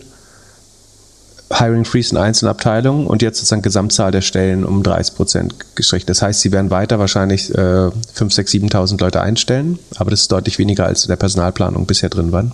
Ich glaube, das heißt vor allem, dass die Wall Street ihm sein, sein Metaverse äh, äh, nicht bezahlen will äh, und sagt, du kannst das machen, aber es darf nicht 10 Milliarden im Jahr kosten. Oder? Ja, aber für einen Discount von 30 Prozent ist es dann in Ordnung. Da muss da noch mehr fallen dann. Ja, dann kann er es halt nicht mehr bauen. Vielleicht, vielleicht äh, schaut er deswegen, ob es kapitaleffizienter wäre, die Setbox zu kaufen. Da gab es ja letzte Woche Gerüchte oder Anfang der Woche, ähm, dass er zukauft. Das wäre eventuell günstiger, als es bei Meta zu entwickeln. Ähm, sehr sicher sogar, würde ich vermuten. Meinst du, er kriegt das durch? Darf, also man hat doch immer gesagt, er darf nichts mehr kaufen. Ja, nichts im Bereich Social Media. Äh, ihm jetzt zu verbieten, ähm, irgendwie ein Metaverse zu kaufen oder ein Gaming Company ist wahrscheinlich, also es wird sicherlich geprüft, aber es ist schon relativ schwer, das dann zu, zu, zu verbieten, glaube ich, auch wenn die, die Stimmung gerade relativ negativ ist, was Antitrust angeht. Ähm, und dann, also die, die letzten zwei Sachen, die ich mir noch äh, aufgefallen sind, ist Binance, also der Gründer von Binance, CZ, kündigt sagen, im Tagesrhythmus gerade Megadeals ein. Um, ich glaube, es wirkt sehr, als wollen die so relative Stärke im Krypto-Universum beweisen, dass sie noch heiern können. Also er hat darauf, hat irgendwie äh, getwittert, dass sie noch, glaube ich, über 2000 Stellen schaffen, wenn ich mich recht erinnere, oder auf jeden Fall sehr aggressiv weiter heiern, während ja viele Krypto-Ventures ähm, wirklich mit dem Tod bedroht sind gerade. Sie haben Chris, äh, Cristiano Ronaldo gesigned diese Woche als Ambassador und ähm, Kabi, Kabi Lam. Also das ist der größte, ich glaube der größte TikTok-Account der Welt mit 150 Millionen Followern, der sozusagen diese, also ein ähm, Senegalese, der sozusagen sehr mit, ich glaube nur mit Mimik auf so äh, so ja, Lifehack-Videos reagiert. Ähm, wenn ihr es googelt, äh, kennt ihr es wahrscheinlich sofort, wer wen nicht vom Namen her kennt. Ja, äh, und auch der ist jetzt Binance Ambassador geworden, äh, angeblich. Äh, was das wert ist, habe ich nicht gefunden äh, auf Anhieb, aber Meinst du, die Deals wurden in den letzten Wochen gemacht oder vielleicht im November letzten Jahres? die wurden bestimmt schon länger angekündigt. Äh, und die Frage ist, werden die aus dem Token bezahlt oder werden die mit äh, echtem Cash bezahlt? Äh, das ist auch die Frage. Bestimmt Cash. Äh, ist die Frage. Das ist, ist das jetzt ähm, das letzte Aufbäumen oder also auf jeden Fall ist Binance gefühlt am aktivsten von allen. Und, und FTX natürlich, Sam- Bankman-Fried, der irgendwie die Hälfte der angeschlagenen Kryptofonds äh, selber rausbailt noch äh, anscheinend, aber Ich finde ja das Spannende an der TikTok, an diesem TikTok-Star, also der ist ja der absolute Corona-Gewinner, ne? Der hat ja so einen Job an der, also Einwanderer nach Italien irgendwie, hat dann in der, äh, in der Fabrik gearbeitet, durch Corona seinen Job verloren und dann mit TikTok angefangen. Und dann das wirklich krasse an der Nummer ist, der, der hat ja wie kein anderer den Algorithmus von, von TikTok, von China durchgespielt. Ja, und mit dem Konzept, also Reaction, also es sind ja quasi alles Reactions, was er macht, ne? Oder wie heißt das bei, bei TikTok, ähm, wenn du sozusagen diesen Spleen-Script machst? Keine Ahnung, ich nenne es jetzt mal Reactions. Also, Pseudo-Lifehack-Videos hat er gemacht. Also er hat von anderen, die so die lange ein Video gemacht haben, wie was ein Lifehack ist, hat er einfach das so witzig ohne Sprache gemacht. Und jetzt ist er eigentlich der größte Weltstar ever von einer chinesischen Plattform. Als Muslim das geschafft zu haben auf der chinesischen Plattform, ist schon die für mich die News der Woche. was du darin alles siehst. Oder, oder haben sie das extra gemacht? Haben sie sich extra einen ausgesucht, der, also hat die Plattform ihn groß gemacht oder hat er die Plattform so gut gespielt und äh, ja, TikTok hat nicht aufgepasst?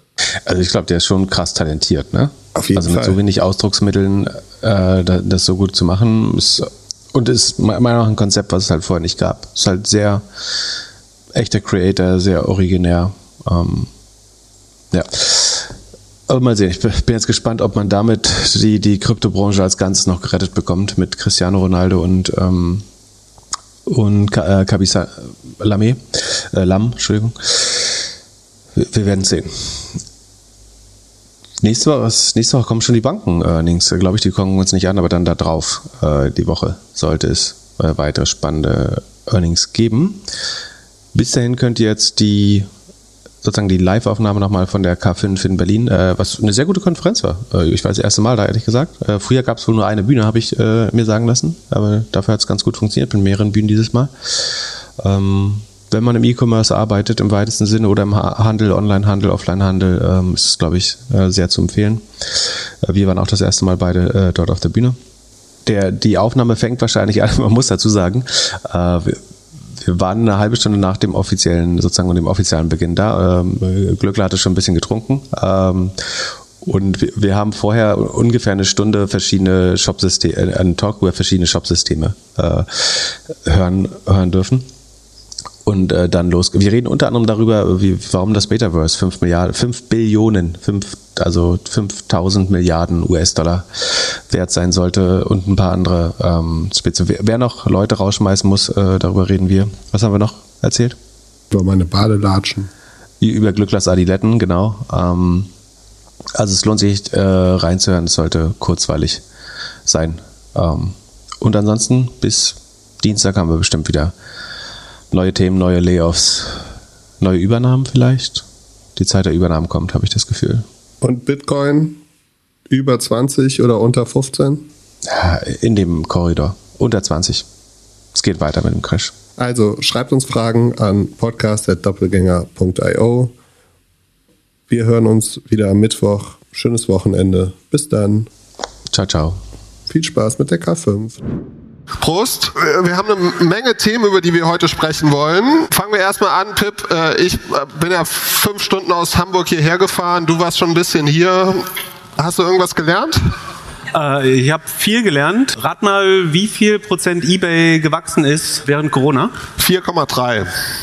Minus 14 hat Jochen Krisch gesagt, hat einen sehr guten Vortrag gehalten. Was hast du noch gelernt? Es begann mit provokanten Thesen aus dem E-Commerce. Und die eine, die mir aufgefallen ist, ist, und also provokante Thesen haben ja den Sinn, dass sie in den Raum gestellt werden, um dann diskutiert zu werden. Und äh, waren, äh, ich glaube, Dörte war das, die hatte viele gute Thesen.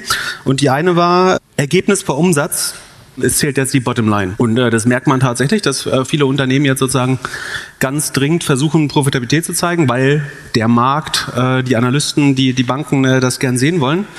Ist das bei diesen 10 Minuten E-Commerce-Themen auch was? Oder bei diesen Supermärkten zählt das noch nicht, oder?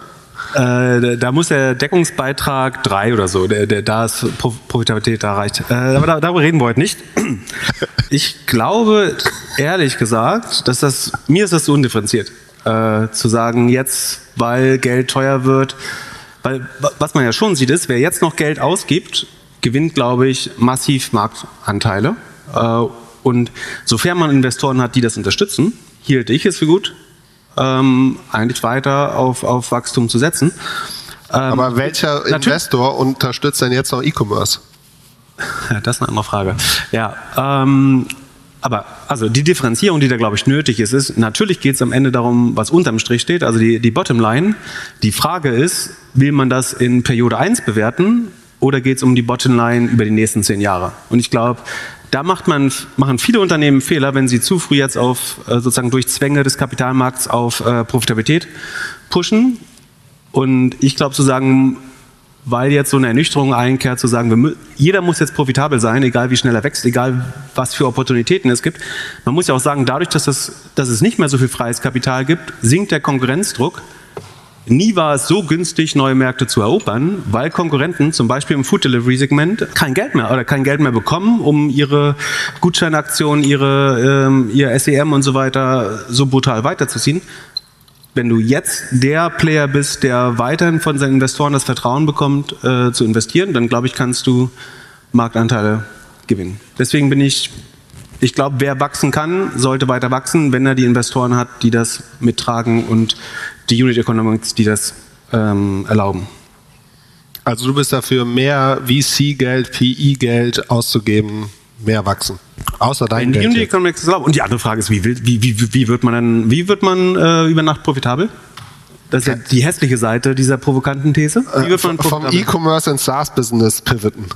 Auch, auch, gut, aber die Weite ist, wir, wir, haben, wir sehen ja in der Softwarebranche, in den schnell wachsenden Companies überall Layoffs und aus dem E-Commerce haben wir noch relativ wenig Layoffs, also Entlassungen äh, gehört. Und ich glaube schon, dass äh, so wenn man weiter darauf drängt, dann wird uns das dann bevorstehen. Dann müssen die Leute auch sagen, wir wollen jetzt Leute entlassen, wir wollen unsere Fixkosten senken. Das war eine andere These von Stefan Welzel, glaube ich. Die Companies, die die äh, beste Fixkostenbasis haben, ähm, werden Vorteile haben. Ähm, aber dann müssen diese Companies auch stolz sagen, äh, wen sie entlassen möchten, um das zu erreichen. Und Fixkosten heißt wenig Fixkosten und alles extern dazugeholt. Ja, oder weniger Dinge tun. Hast du sonst noch irgendwelche positiven Sachen hier gelernt? Und, was ich noch wichtig finde, äh, ich habe gerade äh, draußen mit Erik Siegmann gesprochen und wollte, dass der uns Themen gibt für das, weil du dich ja nicht vorbereitest, dass der uns Themen gibt äh, für, für den Talk. Ich habe zehn ähm, Cappuccino getrunken, das reicht. Und ich, und ich ich glaube schon, es gibt in den nächsten zwei, drei Jahren einen ganz spannenden Verteilungskampf, äh, der eigentlich motivieren sollte, weiter Marktanteile zu gewinnen. Also was gerade passiert ist, ne? die ganz Großen, ein Amazon, ein Zalando, die schaffen gerade so eine schwarze Null, während der Gesamtmarkt in Westeuropa wahrscheinlich zwischen 8 und 15 Prozent schrumpft im Q1. Q2 wird wahrscheinlich nicht so viel besser aussehen, ist mein Gefühl. Ähm, das heißt, die großen Plattformen schaffen es aber genau nicht zu wachsen, zu stagnieren. Das heißt, irgendjemand muss verlieren. Wer, wer verliert im Onlinehandel? Die Kleinen. Wer sind die Kleinen? Ähm, stehen nicht hier drauf. Ähm, ich würde vermuten, die Monobrand-Stores, also die OEMs, die Hersteller äh, selber, die ihre eigenen Marken vertreiben, die nicht die besten Marketing-Teams haben, die ähm, auf einmal merken, dass sie dadurch, dass die Conversion einbricht nach Corona, ähm, dass sie bestenfalls ihren Kack adjustieren, wenn sie schlau sind, dass sie nicht mehr ähm, kompetitiv sind.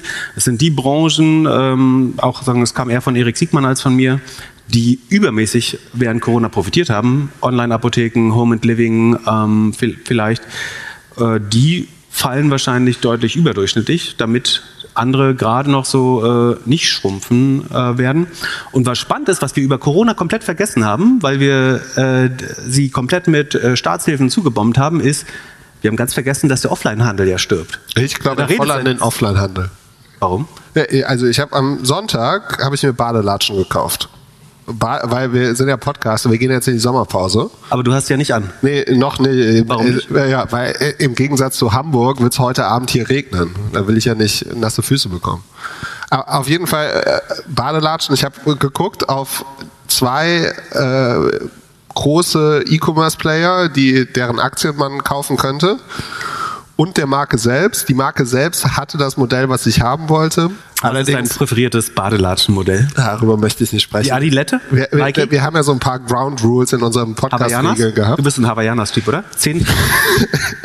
Äh, gut, also äh, schöne Badenlatschen, ähm, made in Germany oder vielleicht eine deutsche Brand. Herzogenaurach. genau.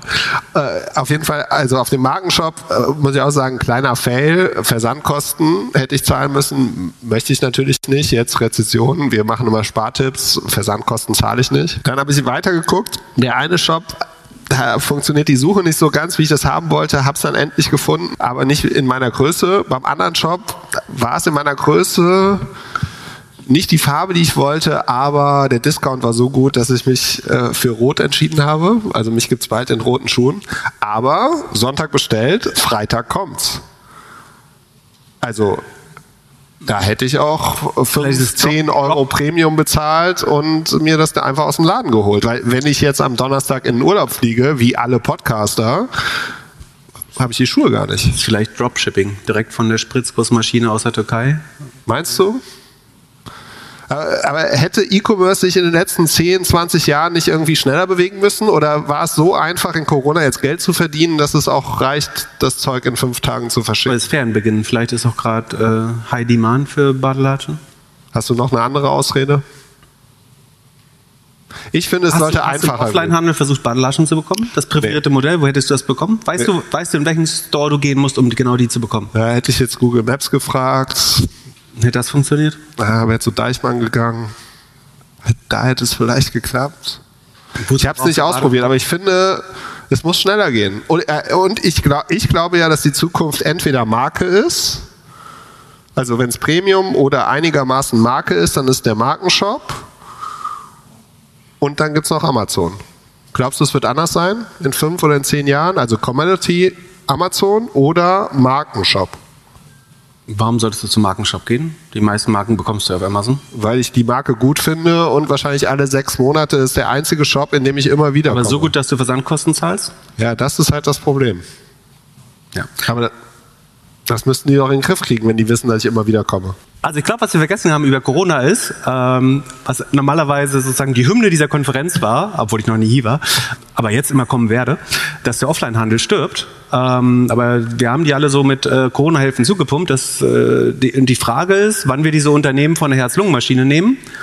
Und dann gibt es auf einmal wieder viel Volumen zu verteilen, das online gehen wird. Und wer, wer jetzt, glaube ich, anfängt, ähm, Spending zu cutten und äh, Ko- Kosten zu sparen und keine Marktanteile gewinnt, wird eventuell auch an, an dem Teil sozusagen des Verteilungswettkampfs äh, dann nicht teilnehmen, weil der wird definitiv über die nächsten ein, zwei, maximal drei Jahre äh, passieren. So, wa wahrscheinlich werden wir in den nächsten zwei Jahren ganz viel hören, dass die großen äh, Verbände lobbyieren, dass wir wieder Paketsteuer. Im im Moment bräuchten wir eigentlich eine Schaufenstersteuer, weil der Onlinehandel äh, es unheimlich schwer hat. Also eigentlich müssten wir sagen, dass man pro Schaufenster in der Offline, äh, denen geht's gerade gut offline, deswegen müssten die jetzt eigentlich pro Schaufenster zahlen, so wie wir damals äh, pro Paket äh, zahlen sollte. Aber in Zukunft wird es wieder andersrum sein. Ähm, die werden ums Überleben kämpfen und die Politik fragen, um die Innenstädte zu retten äh, und so weiter. Aber ich glaube, dass in, in ein, zwei Jahren äh, es wieder extrem hohes Wachstum geben wird, tatsächlich im E-Commerce. Und wer jetzt zu früh spart, äh, verpasst vielleicht auch die Gelegenheit, daran teilzunehmen. Wie war das überhaupt damals, als du überlegt hast, was du bei Rocket so SEO-mäßig beraten wirst? Gab es da nicht die, die Möglichkeit, irgend so bei so einem Schuhladen was zu machen? Ja. Wie, wie war die Geschichte nochmal? Ähm, die waren schon relativ gut aufgestellt zu der Zeit und äh, es gab eine andere Firma, Ladenzeile, die waren noch ein bisschen jünger und ich fand das, ich wollte mich nicht ins gemachte Bett legen und deswegen äh, habe ich da geholfen. Das lief auch ganz okay. Okay, mal angenommen, du hättest damals bei Zalando angefangen und jetzt. Dann hätte ich auf dem Millionärspanel davor gestanden gerade. Dann irgendwann hast du dich natürlich vom äh, SEO dann ein bisschen hochgearbeitet. Irgendwann durftest du ein M&A machen. Die Fragen stehen hier alle nicht in unserem Skript. Hättest du High Sobriety gekauft oder hättest Ach. du lieber gesagt, ah, lass doch lieber in Möbel gehen und irgendwie so Home 24 oder Westwing machen? Das ist eine schlaue Frage aus unserer Community. Nicht, dass ihr denkt, dass Glückler so schlaue Fragen stellen könnte. Ähm, aber die Frage ist tatsächlich. Aber der Übergang war ziemlich gut. Ja, äh, genau. Ähm, ist es schlau, High Snobiety zu kaufen, statt, was war äh, die Alternative? Westwing Home 24? Ich glaube, dass Zalando schon ein Motiv hat, Umsatz also Zalando hat letzt, äh, G, was war das, Revenue minus 1,5 und GMV plus 1,5 oder andersrum, also letztlich schwarze Null im Q1, also nicht gewachsen, aber auch nicht viel verloren. Und ich glaube schon, dass die um jede Million Umsatz kämpfen, aber auch, dass sie mit der Rentabilität kämpfen. Ähm, und von daher ist es, glaube ich, nicht schlau, sich einen Home 24 Grad dazu zu kaufen, die äh, Verluste machen. Ich glaube, es ist nicht schlau, einen Westwing hinzuzukaufen, die noch Gewinn machen, aber definitiv dieses Jahr, ähm, so würde ich mein linkes Ei drauf verwetten, dass Westwing dieses Jahr Verluste macht. Auf links sieht er nicht so gut. Bitte was? Nichts. Ähm, von daher willst du in die, der jetzigen Phase Verluste hinzukaufen? Definitiv nicht. Sondern Zalando hat geguidet, also Zalando hat letzte Woche, letzte Woche eine Gewinnwarnung rausgegeben, dass sie glauben, sie können gerade noch irgendwie 1 bis 3, 0 bis 3 Prozent, weißt du das aus dem Kopf? 0 bis 3 Prozent äh, EBIT machen. Adjusted EBIT, glaube ich.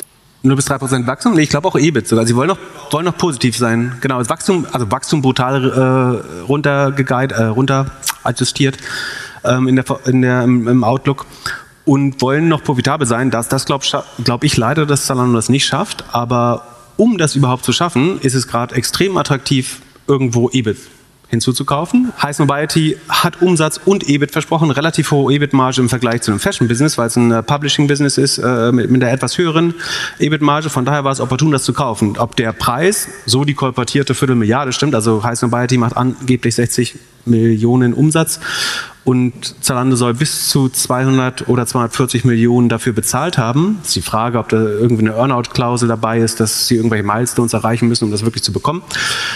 Aber das wäre ein hoher Preis, aber es ist schlauer investiert als in, kurzfristig zumindest schlauer investiert als in äh, ein Westwing und ein, oder ein Home 24, weil da hätte man, glaube ich, für 2022 Verlust dazu gekauft. Und das wollen sie nicht, weil sie wollen bestimmt wie alle auch in diesem Jahr Profitabilität zeigen. Ich glaube, ich befürchte, dass sie das nicht äh, schaffen werden. Was hättest du denn gekauft? Comspot. Bitte was? Comspot. Copspot? Kennst du gar nicht, ne? Nee, was so, so ein Retailer äh, oder Reseller von Apple-Produkten.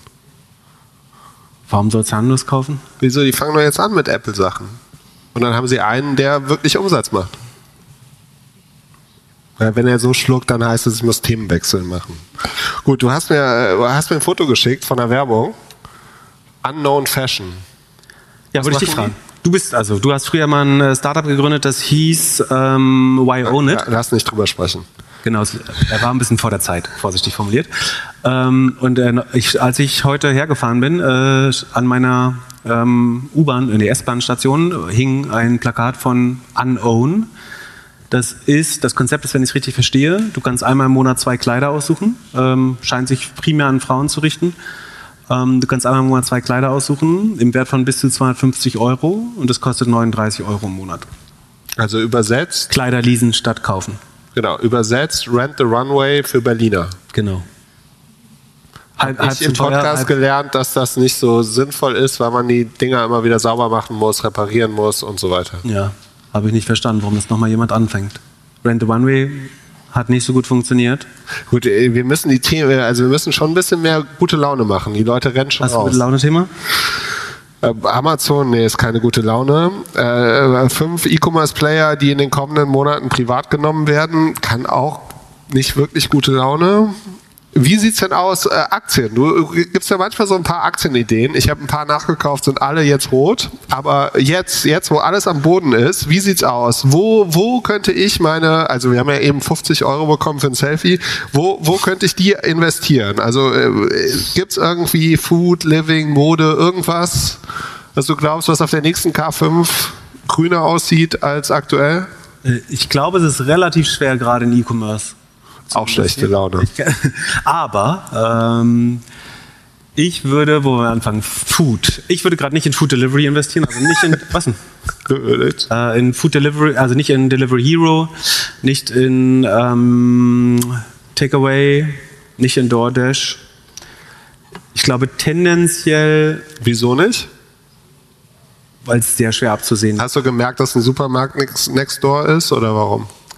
Äh, Ich bin eh kein guter Kunde äh, davon, aber ich glaube, dass es schwer abzusehen ist, wo die neue Baseline für das Geschäftsmodell ist. Ich glaube, sozusagen der Nach-Corona-Effekt ist noch nicht verdaut und ich befürchte, dass sollten die Zeiten schwerer werden, dass Leute verstehen, dass sich für irgendwie 20 Euro Pizza bestellen kein nachhaltiges Ernährungsmodell ist. Ich glaube tatsächlich, dass aufgrund der Historie HelloFresh ähm, im Zweifel das beste Food Delivery Modell ist gerade. Also die haben die sozusagen nach Corona Wachstumsschmerzen ganz gut verkraftet. Natürlich wird auch da die EBIT-Marge senken, sinken. Ähm, sie scheinen noch zu wachsen, ähm, gegenüber dem Vorjahr zumindest. Deswegen im Zweifel HelloFresh, wenn man muss. Haben die das Müllproblem mittlerweile gelöst? Welches Müllproblem? Also äh, schicken die uns nicht die ganze Zeit das, die, die Kisten und wir müssen die dann wegwerfen? Ja, im Supermarkt siehst du die halt noch nicht, die Kisten. Die liegen ja auch im Lager. Ja, nicht mein Problem. So, also Food haben wir durch, würdest du nicht mehr machen. Hast du von deinen Fehlern gelernt? Ähm, wie sieht's weiter aus? Äh, Lifestyle? Also das Lustige ist ja, dass, äh, was heißt von den Fehlern gelernt? Äh, ich, ich sehe im Nachhinein ja gut aus. Ich habe Delivery Hero damals äh, nach dem Börsengang, nach der Lockback Period für, Period für 38 Euro verkauft. Könnte ich jetzt für, äh, ich habe den aktuellen Kurs nicht im Kopf, hätte ich für 36 wieder kaufen können. Und die Firma macht zehnmal so viel Umsatz heute. Wild. So, was war das nächste Thema? Lifestyle? Home and Living meinst du? Lifestyle. Ähm, man hat vielleicht schon rausgehört, vielleicht nicht Home 24 und Westwing gerade. Ähm, ich glaube, also ich glaube, Home 24 ist noch negativ. Ist ein relativ langer Weg, äh, mit Möbeln äh, da auf äh, gut, gute Zahlen zu kommen. Westwing wird, glaube ich, ins Negative drehen dieses Jahr. Ich glaube, Wayfair hat die Scale und die Retention, also die Repeat Rate, ähm, die sie am besten erscheinen lassen. Oder Jochen Krisch hat heute auch ähm, in Australien gezeigt, Temple Webster, äh, glaube ich. Temple Webster, ja. Ähm, notieren ungefähr auf einmal Umsatz, äh, wachsen noch mit 45 Prozent, glaube ich. Sieht äh, auch solid aus. Also Wayfair oder ähm, das australische Wayfair. Wobei, da prangert gerade auf der Homepage 60% Sales auf viele Kategorien. Vielleicht haben die ihr Inventar auch ein bisschen zu sehr aufgeladen und könnten äh, Probleme mit der Gross Margin bekommen ähm, dieses Jahr. Ich glaube, Wayfair ist schon das, das Online-Möbel-Business, wo am ehesten absehbar ist, dass sie die Scale haben, um das langfristig durchzuziehen, dass sie genug Wiederkaufrate haben. Äh, ich glaube, man muss da nicht unbedingt zu viel Experimente eingehen. Und wer macht's am besten? Welche Modeaktie soll ich jetzt kaufen? Welche Mode? Lass dich nicht leiten von irgendwelchen Leuten, die hier im Publikum sind, bitte. Nein, ich- bin ja ein Wachstumsguy, ne? Und, äh, aber nicht, weil Tarek da jetzt gerade sitzt. Ja, ja, ja, ja. Aber ich, ich glaube schon an die, die Firmen, die noch am stärksten wachsen. Und, äh, About You ist das. Äh, letztes Jahr 38, 48, 48, Entschuldigung, 48 Prozent. Ähm, ich glaube, ihr werdet dieses Jahr 20 schaffen, bestenfalls, was sehr gut wäre. Ähm, er kann natürlich nicht, kann nur mit den, mit den Augen. Ich so- er so übersetze mit den- Poker Eyes. er hat so mit den Liedern geschlagen. Äh, also 20 Prozent wären gut. Wenn man dieses Jahr 20 Prozent wächst, wächst man, äh, outperformt man den, Ma- also wenn man nicht wächst, outperformt man den Markt. Ich glaube, da letztlich About You ein ähnliches ähm, Umsatzmultiple hat wie die anderen Player, aber schneller wächst. Äh, und ich persönlich an den sagen, Pfad zur Profitabilität äh, glaube, dass es ein attraktives Software-Segment gäbe. Äh, wir haben heute gehört, 100, 100 Webseiten inzwischen. Weiß nicht, ob da jetzt jede internationale mitgezählt ist, aber ähm, zählt die international einzeln? Darfst du das sagen? Aber es wird als ein Kunde gezählt dann? Also wir zählen äh, Domains. Also erst Oliver Gruppe, das ein, ein Kunde hat aber drei Marken. Das ist Oliver Komma, Liebeskind Okay, aber das ist fair, das ist fair. Okay.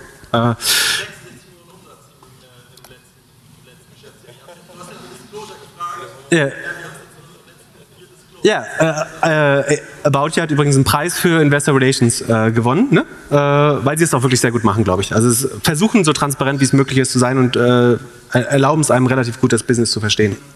Also aufgrund der Transparenz und des Wachstums würde ich das präferieren und ich äh, an wen glaube ich glaube Zalando würde ich so knapp über Market Perform sehen. Ich glaube, die sind auch, sie werden mit Profitabilität zu kämpfen haben. Sie werden, glaube ich, ja knapp über Nullwachstum schaffen dieses Jahr, befürchte ich, äh, ehrlich gesagt. Ähm, ich glaube, Market Underperform ist ähm, ASOS und Boohoo. Ähm, da könnte es sein, dass jemand äh, die vom Markt kauft, weil sie deutlich günstiger bewertet sind und das Management auswechselt, könnte ich mir vorstellen. Äh, ich habe keine Informationen dazu, ich weiß es nicht, aber das könnte ich mir vorstellen. Was gibt es noch irgendwelche Mode? Ich würde nichts von diesen äh, Stitch Fix, Rent the Runway, äh, den, den ganzen Quatsch würde ich nicht machen. Äh, ich glaube, tendenziell in der Peer Group finde ich About You schon tatsächlich am besten. Auf, aufgrund der Zahlen. Wäre cooler, wenn About, Nina, About cooler, You wenn Nina Gerke Hauptsponsor, klatscht. oder? übrigens. Nee, Scale ist das gleiche. Äh, gut, äh, sollen wir die letzte Metaverse-Frage stellen und dann vorwarnen, ihr könnt Fragen stellen. Wir haben zwei Mikros oder ein, zwei sehr motivierte Tontechniker, die äh, gerne testen wollen, ob die Mikros funktionieren. Die Metaverse-Frage, also die, die muss ich dir stellen. Du bist ja unser, also Philipp Glück hat für 12.000 Euro ein Ding gekauft, also so ein Typen, ein Avatar, ne? Ist ein Avatar? Ja. ähm, 12.000 Dollar soll ich sagen, Entschuldigung. Äh, wobei das das gleiche ist inzwischen.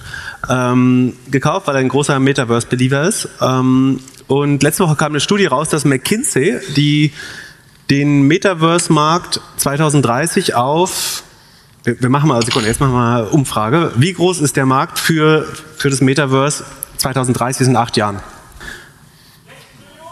Sechs Millionen? Äh, hat jemand die McKinsey-Sache gelesen oder arbeitet bei denen? Nicht schlecht. Oder ist, genau, ist bei Oliver Wyman oder so. Ähm, ja, sechs Trillionen ist, äh, also McKinsey schätzt äh, drei Trillionen. Das ist übrigens das GDP von Deutschland. Nee, also, sechs. Hä? Sechs oder drei? McKinsey sagt drei, oder? McKinsey Nee, sagt sechs und dann gibt es irgendjemand anders, der 13 sagt. Citibank sagt 13, genau, 13 Trillionen.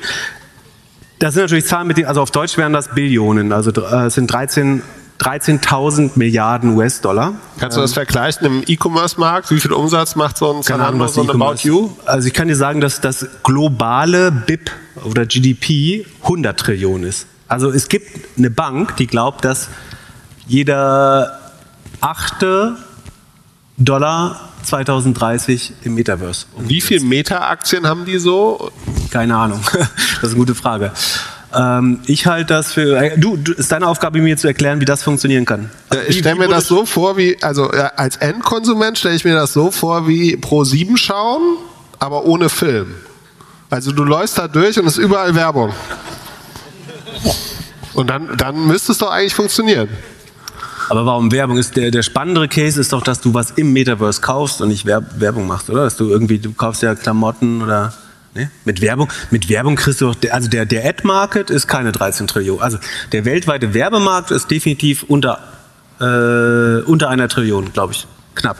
Ich glaube, es gibt genau zwei Cases, wie man auf, äh, auf 13 oder 3 Trillionen US-Dollar Marktgröße kommen kann. Das eine ist, wir brauchen 50% Inflation, dann wird der Markt automatisch so groß. Ähm, also wenn wir ausreichend Inflation haben, dann kann das irgendwann so groß sein. Das andere ist, man kann argumentieren, es gibt einen Markt, der nochmal deutlich größer ist äh, als das globale GDP, das ist sozusagen Real Estate. Also die, die Summe aller, der Wert aller Immobilien äh, müsste irgendwie 800 Trillionen oder so sein. Man könnte jetzt natürlich sagen, wenn 1% aller Immobilien im Metaverse nur existieren, dann hätte man äh, den, den ausreichenden Wert schon was beisammen. Die Frage ist dann aber Immobilien. Wie kauft man typischerweise Immobilien? Besitzt du eine Immobilie? Also äh, man kann auf jeden Fall Sand kaufen. Was? Man kann Sand, also ich, man kann doch so Land in der Wie du Sandbox in, in kaufen. der Real World. Im Ach so, du gehst zum Notar und sagst, ich habe hier jemand kennengelernt, ich würde von dem gerne die Immobilie kaufen.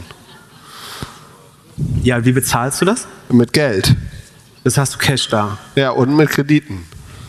Genau, so. Und die Frage ist jetzt, wer gibt dir einen Kredit, um ein Grundstück im Metaverse zu kaufen? Also, äh, kann- hauptsächlich willst- willst würde ich sagen Firm und Klarna. Willst du mal live die Haspa anrufen und fragen, ja, willst du mal live die Haspa anrufen und fragen, ob sie dir zwei Millionen für äh, ein, ein Penthouse im Metaverse äh, geben würden? Äh, ich brauche doch nur ein bisschen Land. Oder ein Land. Ja, ich glaube, es wird schwierig. Aber glaubst du, das ist der Case? Das ist halt das Einzige, wie es möglich wäre. Also Land, Aber dann ist das- neue Schuhe, aber es- Weste, Es geht, ja nicht, Werbung. es geht ja nicht, weil niemand würde den Kredit dafür geben. Außer die Leute, die, irgend, die bei irgendwelchen Kryptobörsen Geld anlegen und 20% Zinsen zu bekommen und äh, daran glauben. Aber und, sagen wir, also ich glaube, es funktioniert nicht. Wenn es funktioniert, ist aber die spannende Frage. Also sagen wir, der Markt ist 8 Trillionen groß oder 5 oder was auch immer. Woher kommt dieses Geld? Und äh, wo geht's weg? Das heißt, wenn das funktioniert, dann gibt es ganz viele andere Unternehmen, die auf einmal ein Problem haben. Weil dann also wie gesagt, die Weltwirtschaft ist 100 Trillionen groß pro Jahr, 100.000 Milliarden. Das ist die Wirtschaft. Wenn 13 davon im Metaverse sind, dann verdienen die alle 13 Prozent weniger, eigentlich 15 Prozent äh, weniger Geld im, im Jahr Also- mit, mit realen Produkten. Und es, ich kenne nur einen im Saal, äh, der äh, in Hy- Hypeware, nee, wie heißt es? Wie heißt der Laden? Hype, Hypeware? Hypeware. Ähm, von daher ist vielleicht ein guter Hedge, aber also, Ja, aber guter Hedge gegen also mal, eh- jetzt mal angenommen, wir sitzen nur noch bei uns zu Hause auf dem Sofa, haben so eine Brille auf und äh, also der, das einzige, bei dem wir wahrscheinlich wirklich sparen werden, ist dann sind ist dann die Klamotte. Also ich muss mir dann keine Sneaker mehr für 100, 200 Euro kaufen, weil ich ja meine Metaverse-Sneaker habe. Aber essen muss ich ja trotzdem noch. essen musst du noch, ja. Wahrscheinlich. Aber du kannst dann Y-Food trinken oder so, weil du ja bist dann nur noch im Metaverse. Ja, gut, aber es kostet ja auch 4 Euro oder so. Hast, Haben wir sonst noch Fragen im Publikum? Wir haben noch eine gute Hörerfrage aus der Community. Und zwar, äh, du darfst das beantworten. Ähm, Amazon baut ja mit Amazon Go so ihre eigenen äh, Grocery Stores äh, oder so 24-Stunden-Stores und bietet das auch anderen an. Ist das schlau? Doof? Finde ich super. Ich, ich glaube ja, online ist vorbei jetzt. Wir haben jetzt 20 Jahre online probiert. Es dauert immer noch super lange. Es ist super teuer. Retouren werden bald Geld kosten. Dann hat keiner mehr Lust, sich irgendwie für 500 Euro Klamotten zu kaufen und dann wieder für 400 Euro zurückzuschicken. Deswegen, ich glaube, nächsten 10 Jahre Retail. Es gibt wieder Rolltreppen, Karstadt. Sagst du jetzt, du bist bullish für Offline-Handel gerade? Ja. Achso, darf ich das? Das ist die andere Veranstaltung, ne? nächste Woche. Genau. Tut mir leid, ich bin schon, ich bin schon im. Sommerlaune. Ich bin schon in der Sommerlaune. Und, und was macht dich da so bullish? Das Einkaufserlebnis? Das, wir hören immer wieder von, also äh, in unserer Co äh, Community gibt es Diskussionen darüber, äh, über, über, wie sagt man das, ähm, lebhafte Diskussionen über Gorillas. Ähm, und ein, ein Argument ist immer, dass der Wocheneinkauf ist das Highlight der Woche. Bist du so ein Typ, dessen Sozialleben so retarded ist? Dass Was ist dein Highlight der Woche? Zweimal die Woche ist es bestimmt.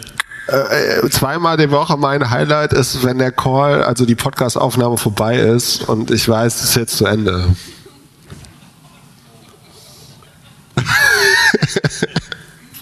Nein, ich, aber also eine schöne Interaktion. Also ich kann mir schon vorstellen, äh, jetzt beispielsweise heute Morgen. Also mein, mein Tag, mein, heute Vormittag, also bis ich hier angekommen bin, hätte eigentlich nicht schlechter sein können. So, ich, äh, ich war am Bahnhof, habe Franzbrötchen gekauft, habe mir hab ein, hab drei gekauft, eins gegessen und mir erstmal meine Hose versaut. Dann habe ich mir überlegt, kann man im E-Commerce sich jetzt irgendwas kaufen, was hier in diesem Hotel ankommt und ich dann direkt eine neue Hose haben kann? Nee. Wie kann man sich mit einem Franzbrötchen die Hose versauen? Im, Ge im Gegensatz zu, zu, zu, zu, Berlin war es in Hamburg ein bisschen wärmer. Die Schokolade ist runtergetropft. Wer ist denn Franzbrötchen mit Schokolade? Man ist Klassik. gut. Wer ist Franzbrötchen mit Schokolade? Die Mehrheit. Ich glaube, Psychopathen. Krass. So, äh, Wer, wer ist Franzbrötchen Klassik? Ohne alles? Also für die Aufnahme, es hat sich keiner gemeldet. so, dann, dann bin ich am Hauptbahnhof angekommen, habe gedacht, super, jetzt bin ich gleich auf der K5, habe auf, äh, ins Internet geguckt und gesehen, oh, Hier fährt man ja eine Stunde hin. Äh, hier angekommen, ähm, ja, war, war eigentlich alles super. Und äh, war, war, welche Geschichte wollte ich erzählen? Äh, ja, ich glaube an Offline. Also da hätte ich jetzt eine neue Hose und würde mich nicht hier so hinter dem Stand verstecken. Du hättest dir bei Arrive eine Hose bestellen können. Äh, Nein, ich wette mit dir, die haben keine Hosen. check mal. Wäre wär das ultimative Produkt. Blaue Bosch Chino 34. Ähm, Ah, jetzt muss ich erst die App runterladen. Ja, Moment. Da, also, äh, du musst ja irgend noch eine andere Anekdote erzählen. Das dauert noch ein bisschen. Also, ich, ich glaube, es, es geht nur zusammen. Also, offline, online, Omnichannel. Das, was ich immer nie sagen wollte. Aber mittlerweile bin ich alt und grau oder habe keine Haare mehr und ich glaube dran. Ich, halte es für groben Unfug. Äh, ich glaube, also natürlich, ich glaube, Online-Händler sollten die Chance nutzen. Aber es akzeptiert doch kein Mensch mehr, eine Woche auf eine Sache zu warten. Also wo ist Es denn ist der doch Punkt? nicht der Standard, dass du kannst in 15 Minuten die allermeisten Sachen haben. Na, äh, stimmt ja nicht. Meine Badelatschen kommen am Freitag. Und wenn ich eine große Order mache, wenn ich eine große Order mache für 500 Euro, kommt es mit fünf Paketen. Das ist doch auch nicht mehr, also es ist doch nicht mehr Zukunft. Das fühlt sich doch an wie in den 90er Jahren. Du möchtest lieber in fünf Läden gehen und mit fünf Papiertüten zurück. Nein, ich möchte, dass jemand einmal die Woche vorbeikommt und mir alles bringt. Ja, du ka- kannst ja mal wieder was gründen, was sowas macht. Nee, nee, ich Der sicherste Weg, das zu verhindern. Also, ich glaube schon, dass Online-Händler gerade, also wenn man die Möglichkeiten hat, gerade jetzt investieren sollten. Die Kundenakquisekosten waren wahrscheinlich nie niedriger als heute, also im Vergleich zu den letzten zwei Jahren. Also klar, die Conversion ist ein bisschen äh, schlechter, aber die viele der Konkurrenten haben nicht mehr das Geld äh, mit, mitzustinken. Ähm, man, man kann überlegen, ob man die kauft oder ob man das Geld in, in Werbung steckt. Ähm, ich glaube an den Verteilungskampf. Ich glaube, dass jetzt gerade gefühlt geht Online-Budget offline. Das wird sich spätestens nächstes Jahr ähm, wie, wieder ändern. Ähm, die vermutlich, es wäre logisch zu anzunehmen, dass die Offline-Händler den gleichen Fehler machen, die grad, den gerade die Online-Händler machen, nämlich dass sie sich die Lager vollhauen, weil die denken, super, die Leute kommen ja wieder alle offline einkaufen, ähm, durch diesen sozusagen, wie heißt das, äh, Reshop, wie heißt denn das? Äh, Re Revenge Shopping? Revenge Shopping heißt es. Also die Leute gehen jetzt ja alle wieder offline einkaufen, dann hauen die sich ein Lager voll und merken, nächstes Jahr, jetzt kommen die Leute gar nicht mehr. Jetzt, ist ja doch, jetzt gehen die doch wieder online über die Zeit. Ich glaube, ich würde daran teilhaben wollen als äh, Online-Händler. Aber du brauchst natürlich, äh, die Frage ist, ist es ein Vorteil, jetzt nicht börsennotiert zu sein? Und dass du das sozusagen mit deinem kleinen Investorenkreis selber entscheiden kannst, äh, ob, ob du den Atem hast, das zu machen. Und ob du eben nicht dem Kapitalmarkt nachhecheln musst und sagen, ja, ja, wir, wir werden profitabel nächstes Jahr. So wie, wie alle. Wir, wir machen jetzt keine neuen Länder mehr auf. Ah, da, Frage. Sekunde. Ich mache mal eine Frage. Denkt euch schon mal schlaue Fragen an. Äh, Glückler hat keine Themen mehr, der sucht gerade in seinem Handy. Äh, Also ich hätte mir eine äh, Größe 25, Closed Jeans würde mir nicht passen. 25, was ist denn das? Ein Bikini kann ich mir noch kaufen. Also ich bin nicht ganz überzeugt. Bist du bei Arrive gerade? Ja. So, was ist deine Frage? Hi Martin. Ah, Martin Müllmann vom Hightech Gründerfonds. Ah. Moin. Äh, genau, ich hätte mal die Frage, weil wir haben über Profitabilität gesprochen im E-Commerce. Ne? Ähm, ich glaube, viele treibt das jetzt um. Die Frage ist jetzt, wie mache ich das jetzt? Also erhöhe ich die Preise, schmeiße ich Leute raus, versuche ich doch nochmal ähm, im Einkauf was rauszuholen, versuche ich neue Kanäle. Also wie steigere ich denn gerade meine Profitabilität? Was funktioniert denn jetzt am besten? Ja, hervorragende Frage. Martin ist VC, das heißt, seine Aufgabe ist, dem Gründer zu sagen, dass er profitabel sein muss. so, so einfach ist das. äh, bitte? ähm, nee, die, die Wahrheit ist, äh, das heißt, äh, ihr müsst euren Angestellten erzählen, dass sie dezimiert werden, äh, also dass jeder Zehnte gehen muss.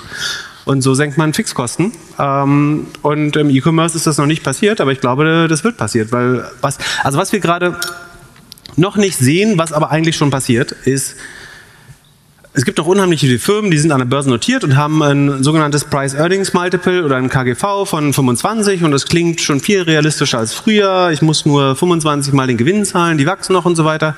Ähm, Acer ist ein gutes Beispiel, die machen offiziell noch Gewinn, aber die, die Wahrheit ist, diese Firmen werden 2022 keinen Gewinn machen. So.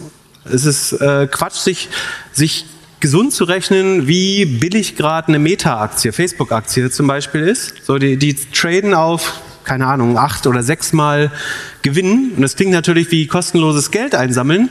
Aber Fakt ist, ähm, die werden dieses Jahr, also Meta wird dieses Jahr Gewinn machen, aber der Gewinn wird brutal einbrechen. Alles, was von Werbung abhängt, äh, was E-Commerce ist, wird den Weg dieses Korkens gehen. äh, also ähm, wir, wir sind das nicht gewohnt. Also äh, die meisten hier im Saal kennen Börse, Wachstumsunternehmen nur so, dass das jedes Jahr ein bisschen besser wird. Ähm, so Price Earnings haben wir nicht drauf geschaut, das KGV, aber nur auf den Umsatz. Aber dass Gewinne auch wieder weggehen können, so das, das war uns nicht bewusst. Und gerade im Handel, also Handel ist der beschissenste Job der Welt. So, du hast irgendwie eine 2% EBIT-Marge und wenn dann 10% äh, Topline-Wachstum fehlen, dann ist die gesamte EBIT-Marge weg und du bist noch 4% im Minus eventuell, weil es ein Operating Leverage gibt.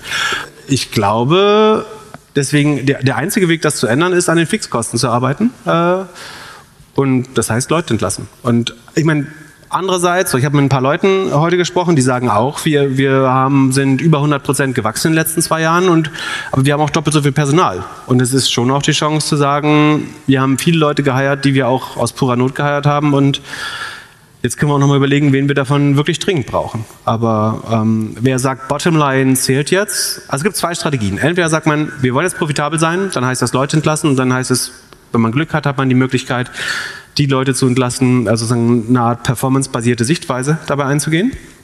Und die andere ist, ich habe einen Investor, der mir erlaubt, diese Möglichkeiten oder eine Investorenbasis, die mir erlaubt, diese Möglichkeiten jetzt zur Konsolidierung zu nutzen. Das heißt, entweder ich bin in der Lage, weiterhin Kundenakquise zu betreiben, ähm, während meinen, meinen Konkurrenten vielleicht das Geld dazu fehlt, ähm, oder ich ähm, kaufe jetzt Konkurrenten auf, die es gerade für Kleingeld zu kaufen gibt. Und ich glaube, die großen GAFA-Unternehmen, äh, äh, zum Beispiel in Amazon, wird Zukäufe machen Ende diesen Jahres, Anfang nächsten Jahres, ähm, weil es die, also auch in Amazon hat Wachstumsprobleme, die wachsen auch irgendwie so um den, um den Nullpunkt äh, oder mit Mühe und Not, international nicht, in Amerika gerade so. Ähm, und der einfachste Weg, noch ein positives Ergebnis und Wachstum zu zeigen, ist, Umsatz hinzuzukaufen. Ähm, das wären die, die, das, die, die, die Kassen dazu haben äh, oder die Investorenbasis äh, weiter nutzen, glaube ich. Würdest du Kategorien oder irgendwelche Hobbyprojekte schließen? Das passiert alles längst so. Das äh, hört man auch noch nicht. Also ich glaube, was noch besonders ist vielleicht, ist, dass in den letzten Jahren, ähm, man hört ja immer, es gibt so Statistiken, ne, dass zum Beispiel 80, 85 Prozent der Unternehmen die sogenannten Analystenschätzungen an der Wall Street übertroffen haben. Und das haben wir die ganzen letzten Jahre gehört. Es gab immer positive Überraschungen. Die Unternehmen machen eine relativ konservative Guidance, das heißt, sie sagen, wir sind letztes Quartal 70 Prozent gewachsen. Wir glauben, wir wachsen das nächste nur 60 Prozent, obwohl sie hoffen, dass sie 65 Prozent oder 68 Prozent wachsen. Ein bisschen langsamer, deutlich über den Schätzungen, dann mag sich die Wall Street. So. Und das ist jetzt die letzten Jahre immer so gewesen. Man, man guidet relativ konservativ, aber hat ein starkes Wachstum und übertrifft das noch. Ähm, und was wir jetzt im Q2 sehen werden, das gab es im Q1 schon in Ansatzweisen. Und Zalando war insofern ähm, Avantgarde, dass sie als der erste Player Gewinnwarnung rausgegeben haben. Aber was wir bei allen anderen sehen werden, ist, dass jetzt im Q2, also im Juli, Juli August, wenn die neuen Unternehmenszahlen rauskommen, dann werden viele Unternehmen Gewinnwarnungen rausgeben und ihre Ganzjahresprognosen anpassen und vielleicht die Prognose für das nächste Jahr auch schon und sagen, es wird ein ziemlich beschissenes Jahr für, für E-Commerce. Ähm, ja, was war die Frage? Äh, beschissenes Jahr für E-Commerce würde ich gerne weitermachen. Mal angenommen, ich wäre jetzt gerade aus der Uni Aber raus. Moment, also das, man soll ja den Optimi der optimistische Teil daran ist, wenn, wenn ihr gerade nicht zweistellig euch verschlechtert gegenüber dem Vorjahr. Wenn ihr gerade nur 2% sinkt oder sogar 1% wächst über dem Vorjahr, wahrscheinlich heißt das, dass eure Marge sinkt, weil ihr mehr geheiert habt, die Kosten steigen weiter und so weiter. Aber das heißt, ihr gewinnt Marktanteile und das ist was wert. Das ist sozusagen aus Ergebnisperspektive kein gutes Jahr für den E-Commerce, ganz sicher, weil es unheimlich schwer ist, diesen Anpassungszyklus der, der, der Wirtschaft, der Gesamtwirtschaft, äh, sozusagen das immer gut auszusteuern, sondern man hat halt zu viel bestellt, dann muss man rabattieren, dann hat man äh, einen Verlust eventuell. Ähm, aber wenn ihr nicht wirklich zweistellig Umsatz verliert dieses Jahr, dann habt ihr wahrscheinlich relativ gewonnen. Und ähm, die, die, die, die Verlierer sind eher die, die eben 20 Prozent weniger Umsatz als, als im Vorjahr haben. Bevor Glück die nächste Frage stellt, haben wir noch eine gute Hörerfrage da. Sehr gut. Ein Glück. Du kannst jetzt eine gute ausdenken, so lange. Äh, Ich wollte dich fragen, ob du in E-Commerce jetzt noch investieren würdest in die nächsten sechs bis zwölf Monate. Nee. So.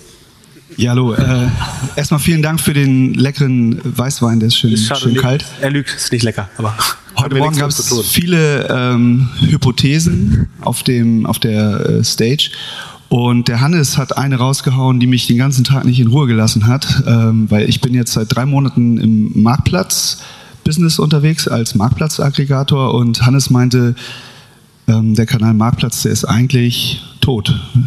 Die Brands müssen wieder Online-Shops aufbauen, groß machen und äh, ja, zurück zum Online-Shop und es geht mehr Richtung, Richtung eigene Website und weniger jetzt Richtung About You und Zalando. Und das hat mich dann noch ein bisschen verunsichert. Muss ich jetzt meinen Kunden sagen, äh, es beginnt wieder ein neues Zeitalter oder wie, wie siehst du das? Wa- Was hat Hannes hier Du verkauft? musst ja, du musst ja berufsdringend sagen, das ist nicht so. Du darfst nochmal Stellung. Du darfst noch Stellung nehmen dazu, also das präzisieren. Mal gucken, was Novo meint, der Schönes gekauft hat. Also, dass irgendwas tot ist, sagt ja normalerweise nur der Alex. Ich sage, Dinge sterben ja gar nicht. Ja eine Sichtweise. Für die Marktplätze selbst ist es ja erfolgreich. Der Erfolg ist nur sehr eindimensional. Weil wenn du Produkte über den Marktplatz verkaufst, gehört dir der Kunde nicht. Und möglicherweise gehört, ist meine Lampe. Und möglicherweise gehört dir das Produkt auch nicht. Dann hast du halt wenig Wertschöpfung. Und dann erhöht die Mark der Marktplatz seinen, seinen prozentualen Anteil, den er gern von dir hätte und du weinst. Aber das gibt eigentlich nichts zu weinen, weil du hast ja auch nichts gemacht für dein Geld. Es bleibt provokant. Ja, äh, ich, ich finde es also immer Respekt vor den Leuten, die provokante Thesen äh, formulieren, weil äh, das gibt ja Diskussionsgrundlage. Ich glaube schon, dass relativ gesehen waren die letzten zwei Jahre für Marktplätze, also relativ verlieren sie, glaube ich, an Macht, weil die letzten zwei Jahre waren sicherlich ein Riesenvorteil für Marktplätze, weil sie sozusagen tiefere Regale hatten, äh, eine höhere Chance, dass Inventar verfügbar ist im Vergleich zu einem äh, sozusagen Monobrand-Store oder so weiter. Das heißt, die Marktplätze hat die letzten zwei Jahre unheimlich viel Rückenwind. Und werden sie relativ an Macht verlieren? Wahrscheinlich ja. Sind sie langfristig das bessere Konzept? Das hängt an der Stärke der Brand, äh, würde ich sagen. Äh, it depends, würde der SEO sagen. Ähm, oder der Anwalt. Ja, aber welche Brand verkauft denn über den Marktplatz? Ja, die allermeisten. Aber die starken Brands brauchen den Marktplatz auch bald nicht mehr. Welche ist? Sag mal eine. Ja, die von meinen Badelatschen zum Beispiel. Also außer wegen den Versandkosten. Aber es, also irgendwie, irgendwo geht die Rechnung ja nicht auf. Also die Marktplätze werden doch in Zukunft, wenn, wenn E-Commerce einfach, wenn jeder E-Commerce kann, dann macht es doch keinen Sinn mehr, einen Marktplatz zu haben. Warum braucht man bei Badelatschen eigentlich eine Brand? Bitte, weil man gut aussehen möchte. Auch am Strand. Kannst, kannst du mal ein Bild von den Badelatschen bitte zeigen, die du bestellt hast? Äh, Zeige ich, wenn du deine Arbitrage-Idee äh, erzählst. Passiert heute nicht. Oder den Duschkopf. Insider. Ich, also ich, ich glaube schon, dass langfristig Marktplätze die, die, die besseren Modelle sind, äh, tatsächlich. Ähm, ich glaube aber, dass sie relativ an Stärke verloren haben. So, so würde ich mich festlegen. Ähm, von, von daher habe ich eine gewisse Sympathie. Das ist vielleicht nicht so die, das Rational dahinter, äh, aber ich glaube tendenziell stimmt, stimmt die Aussage. So, wir haben jetzt wirklich keine Äh, Themen mehr, aber erst in einer Stunde müssen wir weg. Also falls ihr noch Fragen habt, ist das jetzt eure Hier, Chance. Sven hat noch eine Frage. Ah, nee, der will essen gehen. Äh, Also irgendwann macht das Buffet zu, deswegen, äh, ähm, also in einer Stunde weiß ich nicht, ob es noch was zu essen gibt. Aber ich habe auch eine Frage. Also in der Regel macht es hier eine halbe Stunde nach der Eröffnung zu. Ich war gestern, ich wollte gestern zum Speaker Dinner. Äh, Ich war um 10 da und stand vor verschlossenen Türen. Gut, aber Danach das ist sehr, ich- wir haben gemerkt, dass du kommst, wir haben uns still verhalten und uns eingeschlossen. ich glaube, es liegt eher an Spriker, weil jedes Mal, wenn du auf eine Spriker-Party gehst, ist, ist der Laden dicht. Stimmt, das auch. Und danach wollte ich zur Open Bar im Hotel Estrell. Die hat auch um 10 zugemacht. Aber gut. Aber wir sind froh, dass wir hier sind, Sven. Ja, ist okay. Der Das Wein geht auch Mal. uns. Ich glaube, der Wein ging aber auch auf uns, ne? Oder? Der Oder ist, hat- aber, der ist auch Sehr lecker. Gut, ich habe noch nichts gekriegt, aber ich habe eine Frage ähm, im letzten, äh, nein, in, dem, in deinem Gespräch, äh, nicht bei euch, sondern mit, dem- mit dem Westermeier, ging es um so ähm, diese Contrarian. Oha. Ja, und ich äh, dann habe ich natürlich, ich habe dann, ich habe es durchgehört, dann habe ich ja, also ich habe mich ähnlich schwer getan und gesagt, okay, was ist eigentlich meine Contrarian-Sicht? Ähm, und ich habe mir dann gedacht, jetzt hauen wir alle wieder auf den E-Commerce drauf ähm, und haben jetzt den ganzen Tag äh, hinter uns und sagt, halt, naja, in der Substanz, also in der Substanz sind die Firmen alle besser als vor drei Jahren. Ähm, die Bewertungen waren crazy und jetzt sagt die Börse, ja, aus, aus vielen Gründen, Zinsen hoch, ja, und so weiter, ähm, dass dass die Bewertungen runter müssen. Wir sehen aber in Bewertungen, die sind jetzt ähm, also auf, auf die auf die um also Kurs-Umsatz-Verhältnisse von vielen tollen Firmen unter eins. Ja. ja und ähm, ich ich glaube auch nicht, dass es jetzt in den nächsten 18, 24, 36 Monaten so richtig schön an der Börse wird für, für das Segment. Mhm. Ich glaube dennoch, und das wäre meine Contrarian-Sicht, klar, auch weil wir denn den Fonds machen, aber ich glaube einfach auch, dass es kein schlechter Zeitpunkt ist, in dem Space investiert zu sein, geschweige denn, und da hatten wir auch drüber gesprochen, auch äh, akquisitorisch unterwegs zu sein in dem, in dem Feld. Also ich glaube, das sind gute Investments, aber mit einer langfristigen Perspektive. Ja. Also fünf bis sieben Jahre. Genau. Also ich glaube, äh, vollkommen, also ist das konträr? Ja. ja, also zur schlechten, aktuellen schlechten Stimmung ist es konträr, aber es ist, glaube ich, vollkommen richtig. Natürlich, der große, die, die große Welle, sagen wir haben jetzt, wir haben jetzt diese Corona-Sonderkonjunktur, sagen, die alles sehr stark verwirft, ähm, aber die große Welle, sozusagen, auf, auf, die, auf der alle immer noch weiter surfen, ist der, der Offline-Online-Shift und, und der wird weitergehen und ähm, das, das wollte ich vorhin sagen, äh, als Glück, mich die ganze Zeit unterbrochen habe, dass die, die Innenstädte das ist halt ein Ökosystem, das kippen wird. So, wenn, wenn noch, Aber noch nicht in den großen Städten. Wenn, wenn in den Malls und den Innenstädten noch, noch äh, weitere 5 bis 10 Prozent der Flächen verschwinden, dann, also es steckt sich ja, das ist ja ein Dominoeffekt, das steckt sich gegenseitig an. Wenn, wenn der Deichmann weggeht, äh, dann kriegt der H&M kein, kein, nicht mehr genug Footfall oder, äh, wie heißt das auf der Laufkundschaft. Dann äh, geht der Galeria kaputt und dann geht der Hugendubel kaputt. So, diesen Ketteneffekt, den wird es weiter geben. So, und natürlich wird dieses Volumen gerade in mittelgroßen Städten, wo, wo dann vielleicht nicht sofort so, so jemand das ersetzt, ähm, tendenziell online gehen. Ähm, und deswegen, natürlich bin ich langfristig bullish äh, für, für E-Commerce. Es gibt überhaupt keinen Grund, äh, das nicht zu sein. Die Frage ist sozusagen, haben wir schon den Lowest Low gesehen? Ne? Also, die, die, die, also die große Gefahr ist, also die Bewertungen sind mit einmal Umsatz wirklich relativ fair. Warum sagen, geiern jetzt noch nicht überall Private Equity Firmen und kaufen äh, die ganzen börsennotierten äh, Firmen? A, weil, weil Hellman, Friedman und EQT bestimmt nicht super happy sind, dass sie zum Fluss gekauft haben. Aber, äh, I'm happy. und äh, B, weil es gibt kein B, oder? Weil weil natürlich die, die für, also um von Private Equity gekauft werden, brauchst du ja einen positiven Cashflow und der wird jetzt erstmal wahrscheinlich vier bis sechs Quartale nicht da sein. Sozusagen werden wir das durchleben, was absehbar scheint, dass es äh, besser wird. Ähm, aber deswegen greift das niemand, sozusagen greift da noch niemand hin, sondern man wartet so ein bisschen, bis, bis sich die Wogen glätten, bis das, das Ende oder der, die Talsohle der Krise absehbar ist.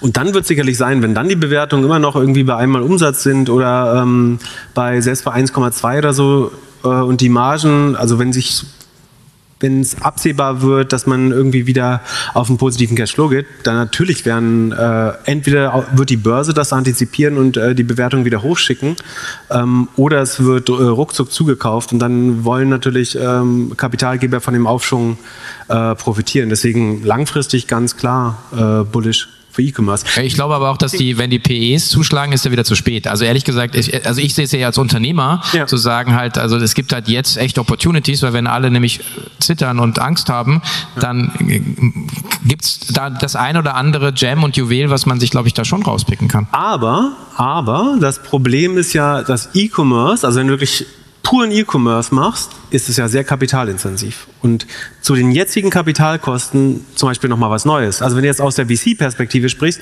jetzt zu den jetzigen Kapitalkosten nochmal was Neues aufzubauen, also hast du schaffst du es, eine sozusagen Investitionspipeline aufzubauen von einer Milliarde, um jetzt nochmal einen großen Player aufzubauen in irgendeinem Segment, das wird schwer. Deswegen würde ich wahrscheinlich eher sozusagen in mittelgroße Player, die jetzt entweder günstig an der Börse notieren oder den Börsengang jetzt nicht schaffen wegen der aktuellen äh, Probleme, ähm, investieren. Und sozusagen, ich glaube, warum das nicht so klar ist, wie es scheint, ähm, also es scheint ja offensichtlich zu sein, dass E-Commerce wird es wieder gut gehen in fünf Jahren, aber warum, warum greift jetzt nicht jeder zu bei unter einmal Umsatz?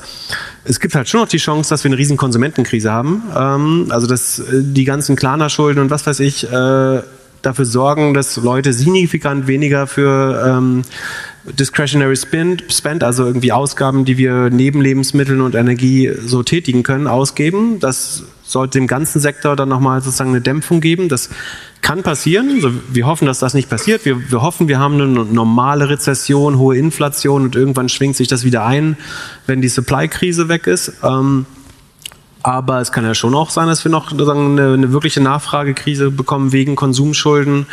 Ähm, wir haben die Makrorisiken mit einem, mit dem Krieg in Osteuropa. Ähm, von daher gibt es schon auch noch ein Risiko. Aber klar, als VC sagen, muss man eine optimistische Brille haben und es gibt ausreichend Grund davon auszugehen, dass also das Offline-Handel die Marktanteile zurückerobert. Das zumindest ist nicht wahrscheinlich. Aber wieso in Städten nicht?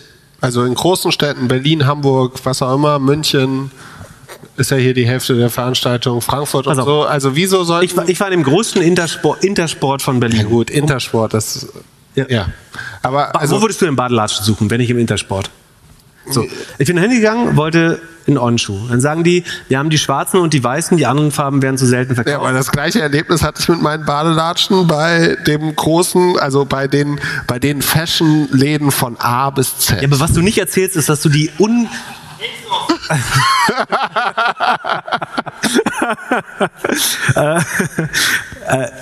was Philipp nicht erzählt ist, dass er natürlich im Offline-Handel, also wenn die online nicht verfügbar waren, bei den großen Marktplätzen, dann hättest du in deinem fucking Deichmann natürlich schon gar nicht bekommen. Ich, ich zahle dir zehn Badelatschen, wenn du, wenn du heute noch in Berlin, das ist eine relativ große Stadt, äh, das Modell im Offline-Handel. Gut, es ist Viertel vor acht, mein Freund. Du bist in Berlin, die Läden haben bis 10 auf. Äh, auch die Schulläden?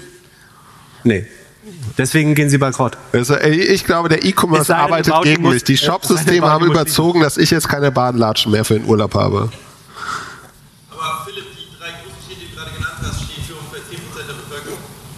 Also die, in den Top-A-Lagen, in den Großstädten steigen die Mietpreise, weil genau das noch funktioniert. Genau. Aber das gleiche, also Das- Moment, Moment, wenn Tarek was spricht, braucht er ein Mikro. Wir brauchen Tarek online. Wir haben genau schon gemerkt Argument. auf der Weihnachtsparty, das funktioniert. Ganz kurz, das ist genau das Argument, geh mal nach Grevesmühlen oder, oder Ja, aber ich will doch nicht auf dem Dorf leben. Ich lebe doch in Hamburg, weil ich Hamburg liebe, weil es die beste Stadt in Deutschland ist. So. Wieso? Und dort, also in, de, in, de, in den Städten, in denen es gute Restaurants gibt, gute Kultur, gibt es auch gute Läden. Jetzt wird's absurd. Ja, äh, tut mir leid. In, de, in den Städten ist die Online-Penetration übrigens überdurchschnittlich hoch. Also, und, aber ich glaube auch, also in den momentan die Online-Proposition ist nicht gut. Nach zwei Jahren Corona, das System ist überlastet worden. Also die Erfahrung, die du hattest mit dem Set wahrscheinlich bei fünf Tagen Lieferzeit, ähm, die ist nicht gut. Die ist in Corona, die, die, das System wurde überlastet und daran, daran, daran, also daran hat das System noch zu knapsen. Aber ich glaube, was man halt sich immer klar machen muss, ist, also ich komme ja auch aus Hamburg, du ja auch. Hamburg, Berlin und München repräsentieren nicht Deutschland, repräsentieren nicht Europa. Aber wie viel, also jetzt mal wirklich, 70% Hand aufs der- Herz, 70% wie viel der Prozent E-Commerce machst du mit den großen Städten? Ähm, wahrscheinlich irgendwie 10, 20 Prozent oder so. So wenig? Ja, 70 Prozent der Deutschen leben in Städten unter 100.000 Einwohnern. Und geh da mal in Intersport, wenn du sagst, ich will Badelatschen, sagen die, wir haben die dunkelblauen Nike und die schwarzen Naja, Adidas. vor allen Dingen ist der Intersport halt eine Stunde weit entfernt. Ne? Und das?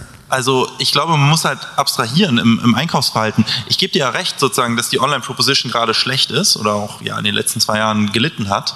Aber ich glaube, man, man muss halt bedenken, dass diese Sachen, die du gerade nennst, Arrive und so weiter, das ist halt eine totale Großstadtbubble. Ne? Es gibt kein Arrive. Ja, da, aber da, 50% das ist für mich auch nicht relevant. Relevant ist für Es, mich. es gibt keinen Hauptbahnhof, der um die Ecke ist und, und wo man irgendwie Samstag irgendwie noch mal kurz eine, eine Adilette einkaufen kann. Ne? Ja, aber auf der anderen Seite sehe ich, wie mein DHL-Mann jetzt kündigt, weil er zu viel Pakete ausliefern muss. Ich sehe, wie ich irgendwie meine ersten Retouren bezahlen muss. Und irgendwann, oh, und ich sehe, wie ich meinen Fast Commerce nicht mehr um 10 Uhr morgens machen kann, sondern erst um 11, wenn die Fahrer wieder da sind. Also ich sehe irgendwie den, den Mehrwert nicht mehr so ganz.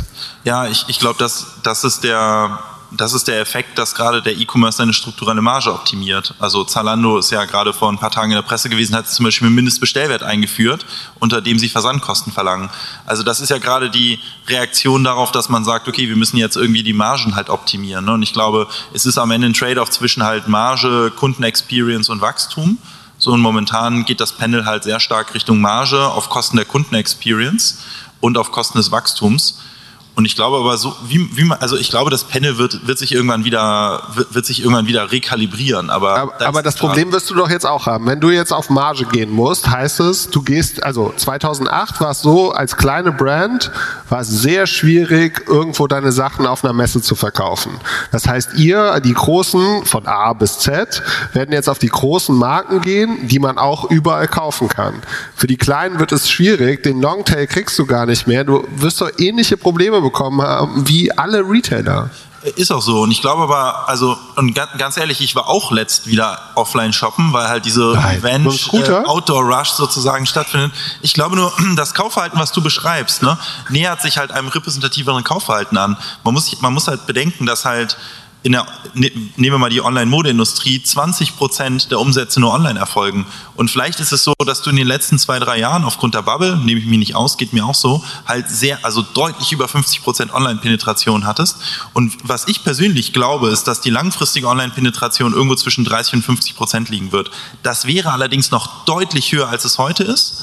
Das ist wahrscheinlich niedriger, als du es in den letzten zwei Jahren hattest. Und deswegen hast du jetzt gerade das Gefühl, dass es so eine Art Renaissance des Offline-Geschäftes geht, gibt, weil dein eigenes Kaufverhalten sich vielleicht näher, annähernd sozusagen, oder wieder mehr den 50 Prozent annähert, was aber eigentlich nur bedeutet, dass du halt wieder ein bisschen mehr in die Realität kommst, geht mir auch so, ja, und wir sozusagen ein bisschen aus unserer Bubble herausgerissen werden. Aber man darf halt nicht, man darf halt nicht vergessen, wie niedrig die Online-Penetrationen halt heute noch sind. Wie gesagt, sie sind bei im Online, im Online-Modebereich bei um die 20 Prozent im, in Europa. Das ist halt ultra wenig, ja. Also wenn du halt überlegst, ja, dass du halt ab und an mal wieder offline einkaufen gehst, ist ja die Frage, kaufst du jetzt halt wirklich vier von fünf Malen on, offline, ja, und das glaube ich, das wird nicht passieren. Du wirst wahrscheinlich irgendwie bei 50-50 landen oder sowas, was sich für dich wie eine Offline-Renaissance anfühlt, aber was immer noch eine Erhöhung der Online-Penetration wäre. Das heißt, selbst wenn dann die Dorfler, die noch nicht mal diesen Zugang haben zum Berliner Store oder Hamburger Store, dein Kaufverhalten adaptieren, ist das, bedeutet das noch massives Wachstum fürs, für den, On, für den Online-Bereich. Hat er deine Kunden gerade Dorfler genannt? Nee. Ähm, Ich, ich glaube einfach, dass Moment, die, Moment, aber für mich ist die große Frage, für mich ist die große Frage, ich, der jetzt alles, alles was ich anhabe, ist online gekauft, werde ich eher zum Offliner oder werden unsere Eltern eher zum Onliner? Beides, glaube ich, weil dass du alles, was du trägst. Aber dann musst du doch auch beides machen. Also machst du ja auch. Ja, ist halt die Frage sozusagen, ob man, ähm, ob halt nicht Kanalexzellenz sozusagen de- den Fakt schlägt, dass der Kunde halt in beiden Kanälen unterwegs sind. Ein ganz banales Beispiel, wir haben als About You schon mal einen Offline-Laden gehabt. Äh, die wenigsten wissen das. Äh, Edited gibt's doch immer noch. Ja, Edited gibt es immer noch, ne? aber wir haben einen About You-Laden gehabt. Du, kannst tatsächlich, was interessant war, nee, was ich aber interessant fand, war, Tarek, sollen wir einen Podcast zusammen machen? Ich hätte zwei Tage die Woche das- noch Zeit. Die, die, was, was, ich, was ich interessant fand, war in dem Offline, in dem Offline-Einkaufszentrum sind die Leute nicht zu About You gegangen, sondern sind zu diesen klassischen Offline-Läden gegangen. Online wiederum haben sie uns angesteuert. Ich glaube, der Kunde möchte halt jeweilige Kanalexzellenz und erwartet halt von einem About You keine Exzellenz im Offline-Geschäft, erwartet allerdings von einem Offliner wiederum keine Online-Exzellenz. Und ich glaube deswegen, dass sozusagen diese, die Idee, dass man sagt, okay, ich bin jetzt online erfolgreich und deswegen werde ich auch offline erfolgreich oder umgekehrt, nicht funktioniert, weil der Kunde da zwischen den beiden Kanälen unterscheidet. Was ja nicht heißt, dass man sich nicht verknüpft. Also Zalando hat ja mit Connected Retail, glaube ich, da finde ich zumindest irgendwie einen ganz guten Move gemacht, dass sie sich halt mit Online, mit Offlinern connecten und quasi deren Bestand eben ähm, digitalisieren. Also man kann sich ja verbinden, aber ich glaube nicht, dass der Erfolg von Zalando online bedeutet, dass die Leute halt offline auch in Zalando gehen würden. Gibt ihr bei Scale Omnichannel an? Also kann man das da dazu kaufen? Ja, ja? Omnichannel ist ein, eins unserer vier großen Use Cases, die wir, weswegen sich auch Kunden für uns entscheiden. Ja, wenn du halt schon Offline-Läden hast, ja, dann machst du natürlich irgendwie einen Online-Kanal dazu. Also ich glaube, wenn du eh beides hast, dann musst du es natürlich miteinander verbinden und das möglichst gut optimieren. Die Frage ist ja nur, solltest du jetzt als Onliner irgendwie einen Offline-Laden starten? Und da glaube ich, das wäre die absolut falsche Entscheidung gerade. So, aber Glückler, da du jetzt, kannst, kannst noch behalten, du redest ja eh gleich wieder. ähm, da du jetzt sozusagen der letzte Verfechter des Offline-Handels bist, äh, dann sagen wir, wir machen dich jetzt zum Bürgermeister von Hamburg. Wir, Wie rettest du die Innenstadt? Der Bürgermeister von Hamburg ist ja wohl ganz so Nee, du eindeutig kannst jetzt- Tareks Thema. Ja, du kannst jetzt die Gegenkandidatur annehmen. Wie rettest du die Mönckebergstraße? Wie machst du die wieder attraktiver? Außer durch Badelatschen. Ja, ist halt äh, alles, was große Brands sind, für die wird die Miete halt dreimal so teuer. Das heißt, du willst so ein Bikini Berlin aus, kennst du das? Also ein, da sind halt nur so Pop-up-Stores, so Flagship-Stores von sehr kleinen Marken. So stellst du dir zukünftig die Innenstadt vor. Ja, aber ich weiß auch, dass da das werden, auch da werden die Touristen dann, dann einkaufen. Ja, es wird halt auch nicht funktionieren. Ich ich hätte eine Idee, wie ich die Offline-Innenstadt retten würde, auch wenn es nicht mein Job ist. Darf ich es einmal äußern? Ja, ja. Also würd weil du das Mikro hast. Ich würde die, ich würd die Innenstadt mehr managen wie ein Center. Was die Centers machen, ist, die nehmen unterschiedliche Höhen von Mieten, von unterschiedlichen Du kannst auch runterkommen, dann muss der Kameramann sich. Äh, die, die Gewerkschaft ruft schon an, dass der Kameramann äh, das, das. Problem, das Problem der Innenstadt ist, dass jeder, äh, jede Mobilie von verschiedenen quasi Firmen ähm, besitzt wird und die halt auf ihre eigene Miete optimieren, was wiederum dazu führt, dass da halt nur Filialen sind und es relativ monoton ist. Also da ist kaum Vielfalt, da ist nichts Cooles, weil die Sachen, die cool sind und so ein bisschen außergewöhnlich, könnten sich die hohen Mieten nicht leisten. Was die Centers wiederum gut machen, und das sieht man auch, die, die Frequenzen in den Innenstädten gehen mehr zurück als in den Centers. Warum? Weil die Centers halt sagen, okay, von denen, die richtig viel Geld verdienen in meinem Center, verlange ich eine höhere Miete. Ich subventioniere durch die höhere Miete allerdings auch so ein bisschen die Vielfalt und die Coolness. Also die betrachten eben ihr Center ganzheitlich und betrachten das sozusagen als ganzheit- ganzheitliche Experience. Und das machen die Innenstädte nicht, weil es halt kein ganzheitliches Management der Innenstädte gibt. Und das müsste Ihr man habt gehört, dass ich eben das müsste Gleiche die, gesagt Man müsste habe, mit ne? Mieten diverser umgehen. Dann würde man auch mehr Vielfalt in der Innenstadt erzeugen und die Innenstadt wieder attraktiver machen. Aber woran bemisst du, was eine coole Brand ist und was eine Umsatz? Also Es gibt, es gibt Marken, die ziehen halt sehr schnell, die ziehen Footfall sehr stark und es gibt Marken, die monetarisieren Footfall sehr stark. Und diejenigen, die den Footfall sehr stark ziehen, aber nicht so gut monetarisieren, kriegen eine niedrigere Miete.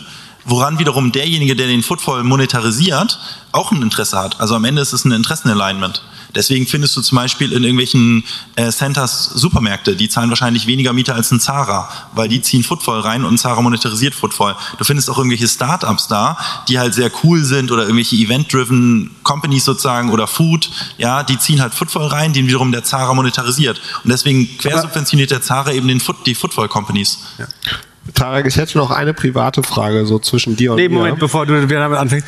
Äh, müsstet ihr dann nicht in, in Gorillas investieren, damit die die Ankermieter kaputt machen in den Malls, äh, damit dann auch der Offline-Moderitier äh, stirbt endlich? So wichtig ist mir unser Erfolg. ich, ich, häng, ich, ich wünsche dem, der Innenstadt nicht den Tod. Also so wichtig ist mir das jetzt auch nicht, äh, aber, dass wir äh, wirtschaftlicher Erfolg Niemand, niemand wünscht der Innenstadt einen Tod. Die Frage ist halt, ob die Innenstadt vom, vom Handel betrieben und getrieben. Äh, Außerdem macht die das schon ganz, machen die das schon selbst mit dem. Die kriegen das ganz gut hin. Ja. Was wolltest du noch fragen? Ich wollte einfach fragen, Tarek, wann kann ich dich jetzt als Bürgermeister wählen? So, so wie der Kurs aktuell ist, dauert so ein paar Jahre. Ne? Den will ich schon noch mal fixen. Ne? Schon den, ich habe schon den Anspruch, dass, dass ich es schaffe, mich aus der Wirtschaft zu verabschieden und sagen zu können, dass niemand jemals Geld verloren hat mit mir. Das wäre aktuell nicht der Fall. Okay, das dauert noch. Oh gut. Also ich bleibe der Stadt treu. Haben wir sonst noch irgendwelche Hörerfragen oder äh, Sven sagt, das Essen baut in fünf Minuten ab. glaub- Also Du bist so betrunken, ich gehe laufen. Jetzt nicht stolpern, jetzt nicht stolpern. Moment, wir hatten hier auch noch eine Frage. Du bist schneller, ne? Jetzt ist die Frage, ob die Technik das schafft. Ja. Schaffe ich noch?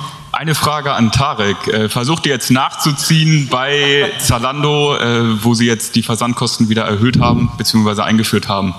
Bleib gleich unten, Tarek, komm. Scheiße, ich, das Problem, ich, ich habe noch nichts gegessen, außer eine Portion Karottensuppe und habe jetzt schon Bier und so eine Flasche Wein hier gesoffen. Ja. Ich fahr dich nach Hause. Unser Compliance-Team wäre stolz auf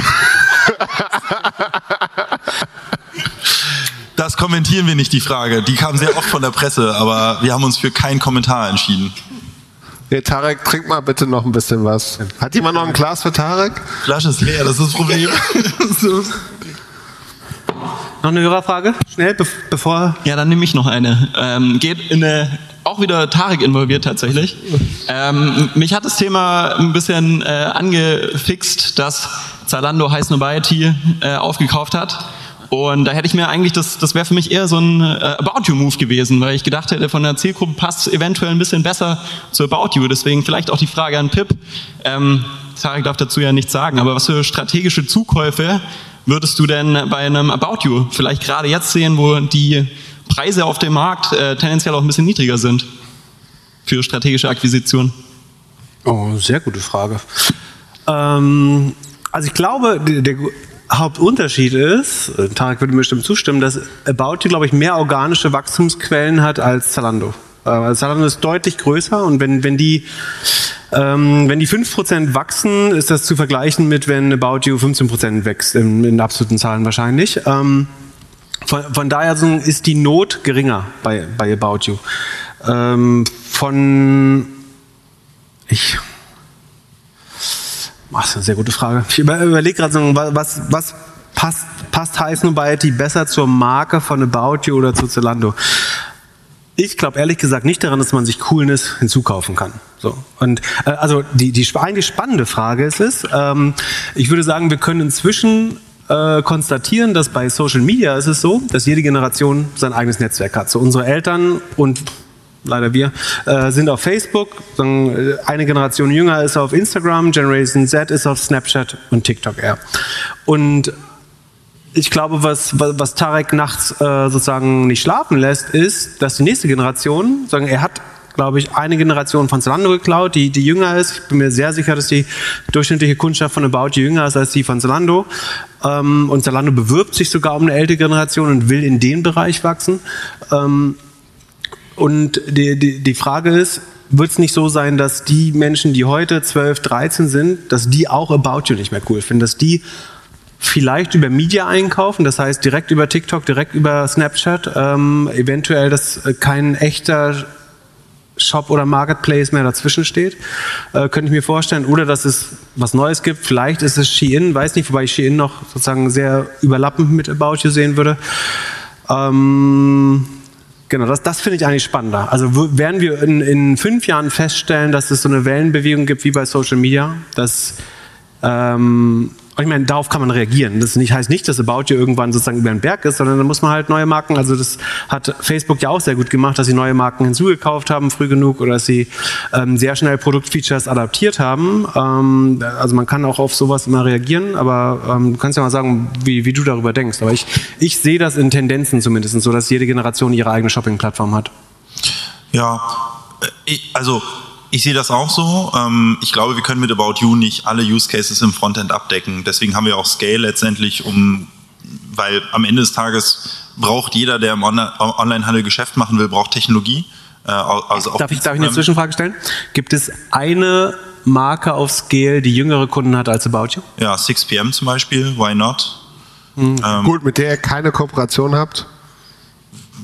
Naja, mit 6pm und Why Not, die haben sich für Scale entschieden, dann haben wir uns das angeguckt, dachten, das ist so geil, da investieren wir rein. Also aber Why Not ist doch eure Firma mit denen. Genau, wir haben da aber rein, also die Entscheidung für Scale war aber, also auch bei 6pm war das so, die wollten halt Scale nutzen. Moment, Moment, Moment, Moment. Oder war es so, dass ihr gesagt habt, wir investieren, wenn ihr dann Scale nutzt? Weil das macht Palantir zum Beispiel so. Nee, das, das machen wir nicht so. Also für uns war es so, wir, wir, haben, wir haben uns das halt angeguckt hm. und gesagt so, okay, unsere Technologie kann da so sehr einen Hebel ähm, erwirken, diesen Hebel, den wollen wir halt, an diesem Hebel wollen wir doppelt verdienen. Einerseits mit der Fee, die wir chargen, andererseits, indem wir uns daran beteiligen. Mhm.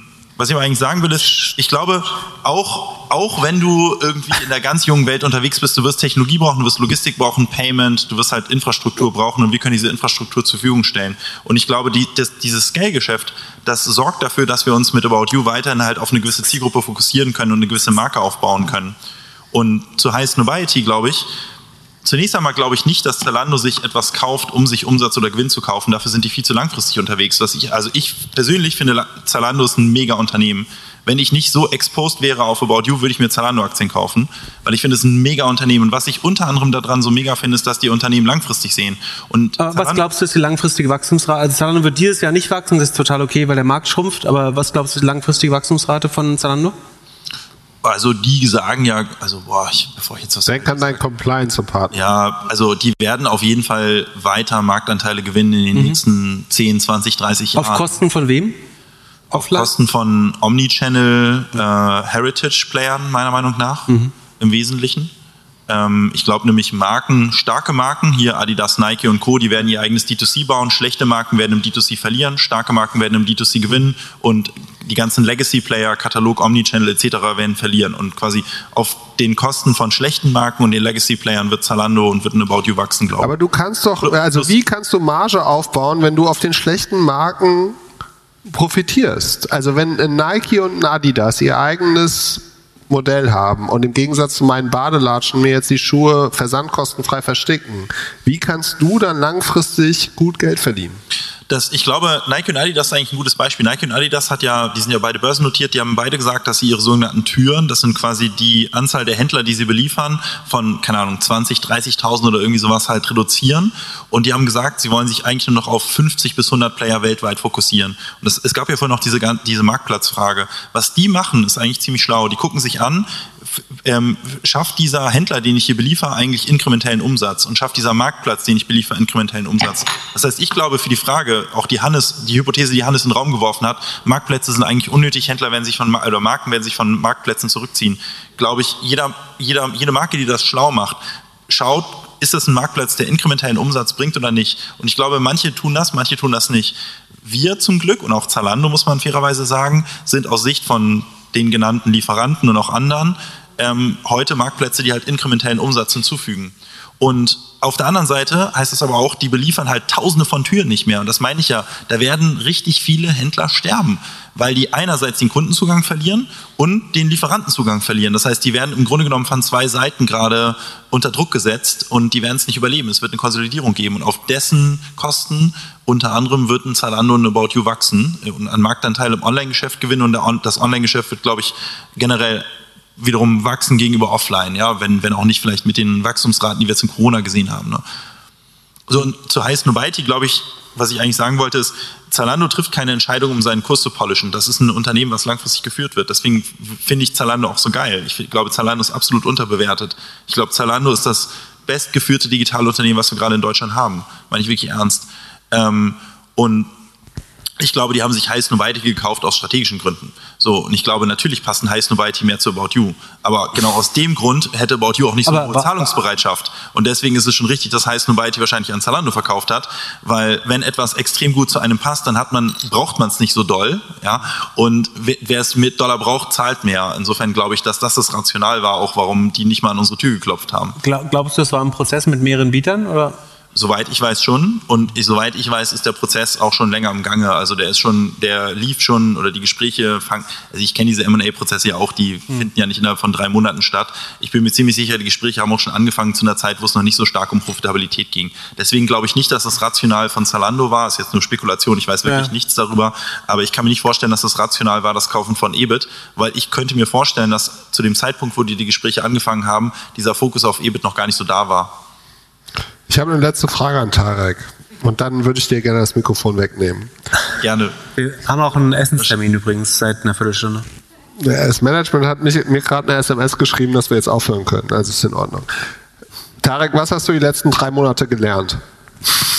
Worauf willst du hinaus? Ich äh, sag einfach. Also ich meine, du bist ja ein Typ, also ich kenne dich ja auch schon irgendwie von der Seitenlinie seit über zehn Jahren. Du hast mit Shishas angefangen und ähm, Ich habe mit Webseiten angefangen, aber Shishas ist, ja, also, Shishas ist das, was, woran sich die Leute erinnern können. Genau, das können die Leute sich erinnern. Du, du hast verschiedene Firmen, du hast E-Commerce gemacht, du hast äh, Software gebaut, du hast was an Otto verkauft, du hast jetzt äh, eine Firma an die Börse gebracht. Was hast du in den letzten drei Monaten gelernt? In den letzten drei Monaten?